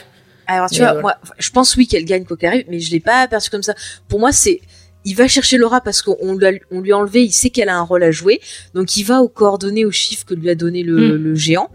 Il récupère Laura qui n'a pas de mémoire, il la ramène devant la maison et il y a une scène super bizarre. La femme qui l'interroge, je l'ai trouvée hyper louche. Ah, Et je me suis demandé chelou, si ouais. c'est ça. Et je me suis demandé si en fait Judy entre temps aurait pas changé d'apparence ou de corps et serait dans le corps de cette femme. Euh, on entend quelqu'un qui parle derrière, mais on voit pas trop qui. Et euh, je trouvais ça hyper louche. Et en fait, je me demande si à la fin, euh, Laura, elle récupère pas sa mémoire et elle hurle parce qu'elle sait que Judy et peut-être que Bob est revenu avec elle. Peut-être c'est lui qu'on voit pas qui est avec elle dans la maison. Et peut-être qu'elle les sent et qu'elle se rappelle de tout et elle se met à hurler parce que l'horreur est revenue et que bah il va falloir qu'il trouve un moyen de relutter contre ça et qu'elle pensait que son sacrifice c'était un moyen de pouvoir arrêter ça. Quelque part, son sacrifice c'est ce qui amène Cooper dans la ville. Ouais. Et Cooper, on voit que son destin quelque part c'est de lutter contre ça. Donc Bah, en euh, fait, c'est la force positive qui vient remplacer euh, la- l'absence de Laura. mm, mm. Enfin, je pense. mais moi tu vois, j'aurais bien voulu avoir une saison 4 avec justement euh, la super team euh, Cooper Alors, euh, figure-toi que. Alors, je pense pas qu'on aura ça en saison 4, mais figure-toi que David Lynch a dit qu'il était prêt à faire une saison 4, donc c'est-à-dire qu'il y a encore des Mais choses à dire. Vas-y David, vas-y. mais vas-y David. Par contre, Mais c'est euh, tellement horrifique. Oui, vas-y. Juste euh, une chose sur la femme dans la maison, à la fin. Mhm. Euh, le nom qui est donné, c'est le nom des actuels propriétaires de la maison de Laura. Dans la vraie vie. Oui. Voilà. Ouais, ouais, j'avais vu ça. C'est cool. Hein. Ah, D'ailleurs, apparemment, ce sont des gens hyper sympas parce qu'ils acceptent de, de, faire, de laisser les gens rentrer chez eux pour voir euh, les fans de Twin peux Peaks. voir le Ah ouais, ça c'est chelou quand même. Bonjour, Bah, je prends une photo de votre ventilateur. Bah, allez-y, pas de problème. D'ailleurs, le ventilateur. On en parle Ah oui. Ah oui, non, mais c'est vrai, on n'en a pas parlé, mais ça fait partie de, toute- de toute cette imagerie euh, horrifique. Mais je suis étonnée que David Lynch, il ait pas fait un vrai film d'horreur. quoi. Il serait tellement bon. C'est Ah, vraiment, en c'est-à-dire que déjà, quand il y a hein, le ventilateur qui tourne, eh ben, c'est pour dire à Laura, euh, ma cocotte, tu vas passer à la casserole, en quelque sorte. C'est ça. Donc, euh, Bah, en fait, c'est même une ça- méthode, euh, c'est sans doute une méthode hypnotique en fait. hein. ouais. Parce que quand elle le regarde, euh, surtout dans le film, elle s'arrête dans les escaliers et elle regarde le ventilateur. Ouais. C'est euh, et, et- ça, c'est à ce moment-là qu'il y, a- il y a tout qui se déclenche quoi. Euh, les stroboscopes, Bob le- enfin. Moi j'ai senti comme la présence de Bob et je me, enfin, je me dis que c'est soit ce qui fait rentrer euh, euh, euh, Bob dans la maison, soit euh, un, un mécanisme de Bob pour euh, en fait hypnotiser euh, Sarah et Laura et, Bah, c'est possible. On voit qu'il drogue quand même Sarah parce qu'il Ouais. lui- il lui fait boire euh, du lait. Il insiste bien pour qu'elle boit bien. Euh, Laura, bon, elle, elle est complètement shootée, donc euh, voilà, peut Oui, non, parce que Laura elle prend de la plus, drogue hein. pour oublier. hein. Oui, oui. C'est pas Donc, il a pas trop à se fatiguer. Non, oui, c'est pas lui. Bah, il a pas trop. Enfin, il a pas trop à se fatiguer malheureusement. Mais a tout ce côté avec les lumières stroboscopiques et puis le truc qui tourne. Moi, ça m'a fait penser à euh, des trucs que j'avais lus sur des techniques euh, militaires d'interrogatoire où justement ils perdaient, ils faisaient perdre la notion euh, de l'espace, de l'équipe, de Mm. plein de trucs aux gens pour bah, soit les interroger, soit euh, leur faire mettre des suggestions euh, hypnotiques à accomplir. Enfin, c'était des histoires de projets secrets. Et c'est vrai que quand j'ai vu ça, je me suis dit bah oui, il essaye de voilà d'oublier et tout. Et c'est peut-être aussi pour ça qu'au départ, elle voit le visage de Bob et qu'elle hurle plusieurs fois en disant mais qui es-tu, qui es-tu? Et que là, ça y est, la vérité apparaît et qu'elle voit que c'est son père. Parce Bah. que là, elle arrive ce soir-là à sortir de ce conditionnement et à voir la, la vérité en fait. Ah, moi je l'avais pas vu comme ça. Moi je pensais vraiment que Ah. Bob, euh, euh, elle était incapable de le voir parce qu'en fait euh, Laura c'est une élue qui a le Shining Ouais. en fait. Oui. Il y a encore une connexion. D'ailleurs, il y a Mm. beaucoup de connexions, je trouve. Je sais pas pour ce que vous en pensez entre euh, tout Twin Peaks et Shining quoi. Ah mais mais totalement. Enfin, Le je père suis qui est désolée, fou. mais, mais oui. C'est vrai, ouais. Non mais mais c'est le ça. père Il y a qui est plein rendu, euh, qui- qui est contaminé par le mal du lieu. Et là, Ouais. euh, le lieu c'est la forêt. euh, Bob. euh, Enfin c'est. Ah non non mais c'est trop ça. Puis Bah, même le, le sourire comme de des qui fait un peu écho au sourire de, Jack Nicholson, Jack euh, Nicholson. flippant. euh, oh là là. Même le jeu de l'acteur, hein, je trouve qu'il cabotine à mort comme euh, Jack Nicholson cabotine à mort dans euh. Shining. hein. Vrai, t'as des scènes vrai. genre quand tu sais il a il arrive il a le corps de Maddie dans son coffre et qu'il rencontre Ah. Cooper et il lui fait oh venez voir mon club de golf et tout alors qu'il sait qu'il y a le corps dedans Elle est est tellement horrible. Et la mise Et à mort de Maddie. Putain. Oh ah mais ça ça euh, m'a scotché ça m'a terrifié cette scène hein. Petit truc aussi. violence Petit euh, truc euh, rapport à, à David Lynch. Euh, Ouais. Maddie, elle vient de la ville euh, où est né David Lynch. oui Et euh, le tableau où l'éclate, euh, où les Landes éclatent euh, Maddie, c'est un tableau de la ville d'où vient David Lynch. d'accord en fait il aime pas sa ville hein. Je sais pas, il y a, il y a un truc, euh, il y a un truc qui s'est passé dans l'enfance, hein, il y, a- il y a quelque chose. Mais je pense que les artistes font un peu leur psychanalyse dans leur âme.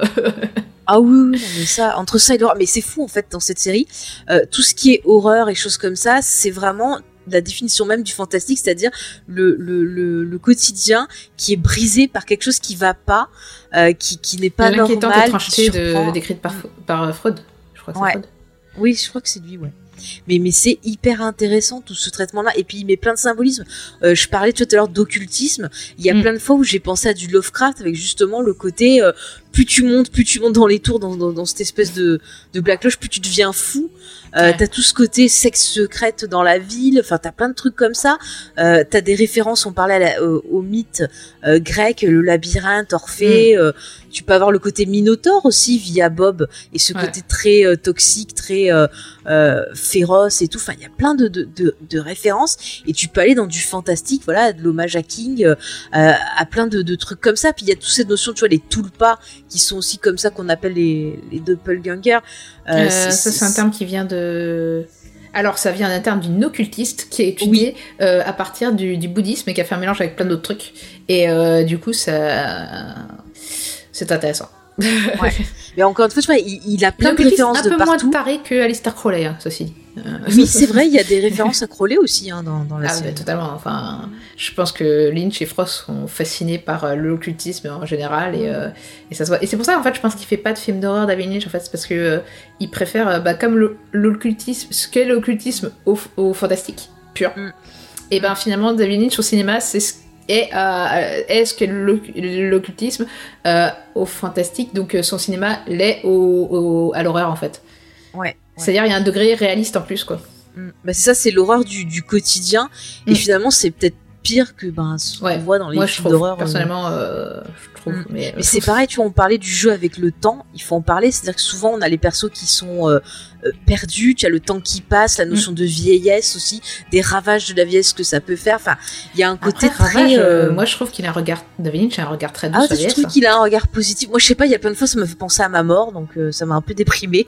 Ça m'a un peu angoissé, donc c'est peut-être Bah, je trouve moi que- qui suis angoissée sur ça. Ouais, ouais, moi je trouve qu'il a un regard très tendre, tu vois, par exemple, euh, euh, euh, le vieux serveur, euh, et il y a des vieux partout en fait dans, dans Twin Peaks dès les premières saisons, moi, parce que la troisième, C'est tu vrai. pourrais dire, bon, c'est David Lynch même qui vieillit et qui a envie de voir des vieilles personnes, ou même qui a envie, envie de refaire revenir le casting d'origine, et qui a forcément vieilli depuis, mais dès la première saison, enfin. Et je sais pas, moi, tous ces vieux, ça me fait penser que je vais mourir. Mais c'est mes angoisses perso.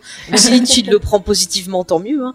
Mais moi, je me dis, ah, putain, c'est triste, une euh, ville où il y a plein de vieux, c'est pas bon signe, quoi. Au contraire, en fait, euh, moi d'habitude, euh, bah, justement, le fait qu'on voit jamais de vieux euh, dans les œuvres de fiction, quand on voit, tu te dis putain, il va se passer un truc pas bien, tu vois, il y a un problème. Mais là, en fait, ils sont là tout le temps, en fait, et c'est normal. Et, et en plus, je trouve que c'est d'autant plus, et, et c'est là où ça rajoute aussi un caractère social, c'est que en fait, aux États-Unis, en fait, tu travailles même quand t'es très vieux, en fait.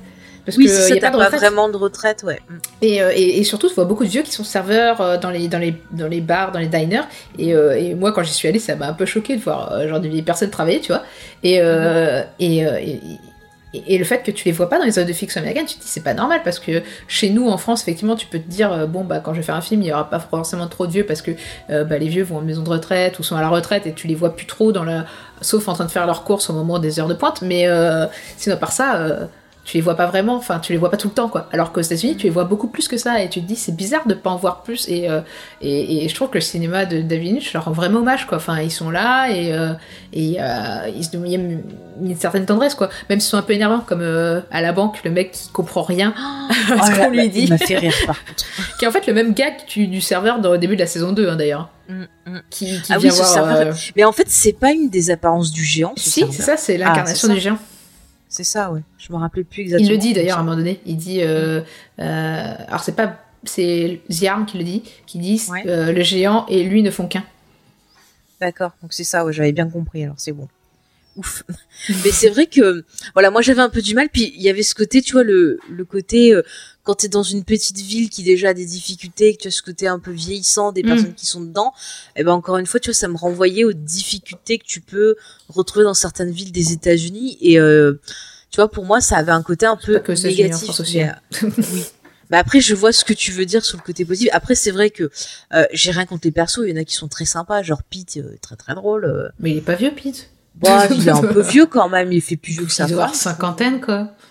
Ah ouais, moi je pensais qu'il faisait beaucoup plus vieux dans, dans les. non, pour moi, les, les, vieux dans Twin Peaks, c'est le ser- enfin la première saison, c'est le serveur et, euh, et le mec à la banque. Ouais. Euh, et t'as t'as des, t'as des mecs aussi dans Grot- Grotner's Hotel qui sont un peu vieux, euh, qui font. euh, Ou tu vois des employés qui sont vieux. Moi, Pete, je pensais au moins qu'il avait plus de 60 ans, voire 66. Non, non, pour il fait moi, je le ça. voyais vieux. Après, dans son attitude, il est un peu vieux. Genre, Ouais. il va pas son temps à pêcher, tu vois. Mais c'est plus parce qu'il est riche, en fait. le mec, il a tout le temps du monde, quoi. Mais euh... non, il est pas vieux, pas spécialement. Ouais, il a l'air à la retraite, quoi. Ouais, ouais.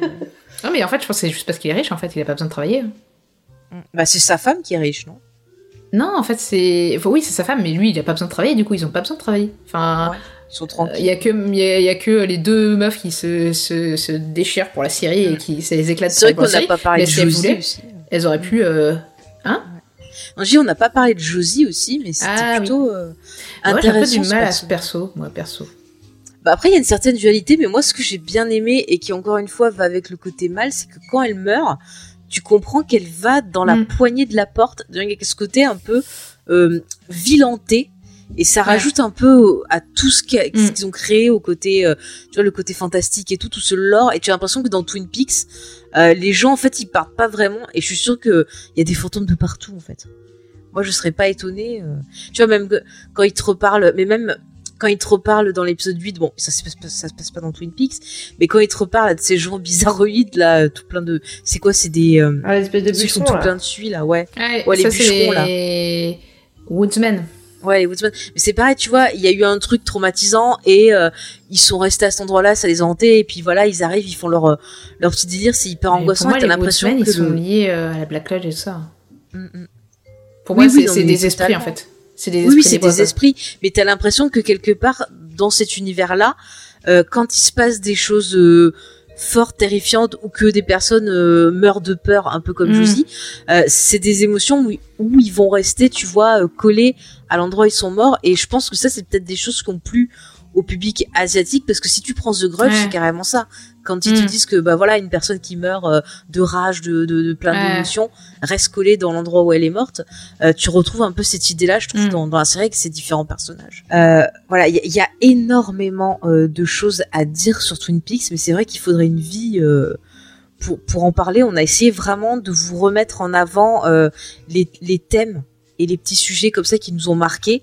Mais c'est vrai que c'est un vaste univers qui est hyper hyper riche encore une fois moi euh, je peux que vous conseiller ben de lire comme je vous ai dit les, les différents euh, les différents bouquins qui ont été écrits autour de la série. Il y en a un d'ailleurs que j'avais trouvé chez toi, euh, Noémie, Mhm. qui s'appelait Twin Peaks, Mark Frost et David Lynch à l'intérieur du rêve, qui avait été écrit sur la sous la direction de Sarah euh, Hatchuel et dedans il y a plein plein de gens qui ont contribué et qui parlent des différents aspects de la série, euh, le rapport avec euh, le, le média en lui-même, euh, les thématiques qu'on vous a abordées euh, dans dans l'épisode. Euh, vous avez euh, justement les tableaux dont on vous parlait, euh, le Mm. côté cinéphile. Euh, c'est vrai qu'il y a plein de références, j'en ai pas parlé, mais euh, sur le son, des fois, il y a, il y a plein de fois où j'ai pensé à Jacques Tati.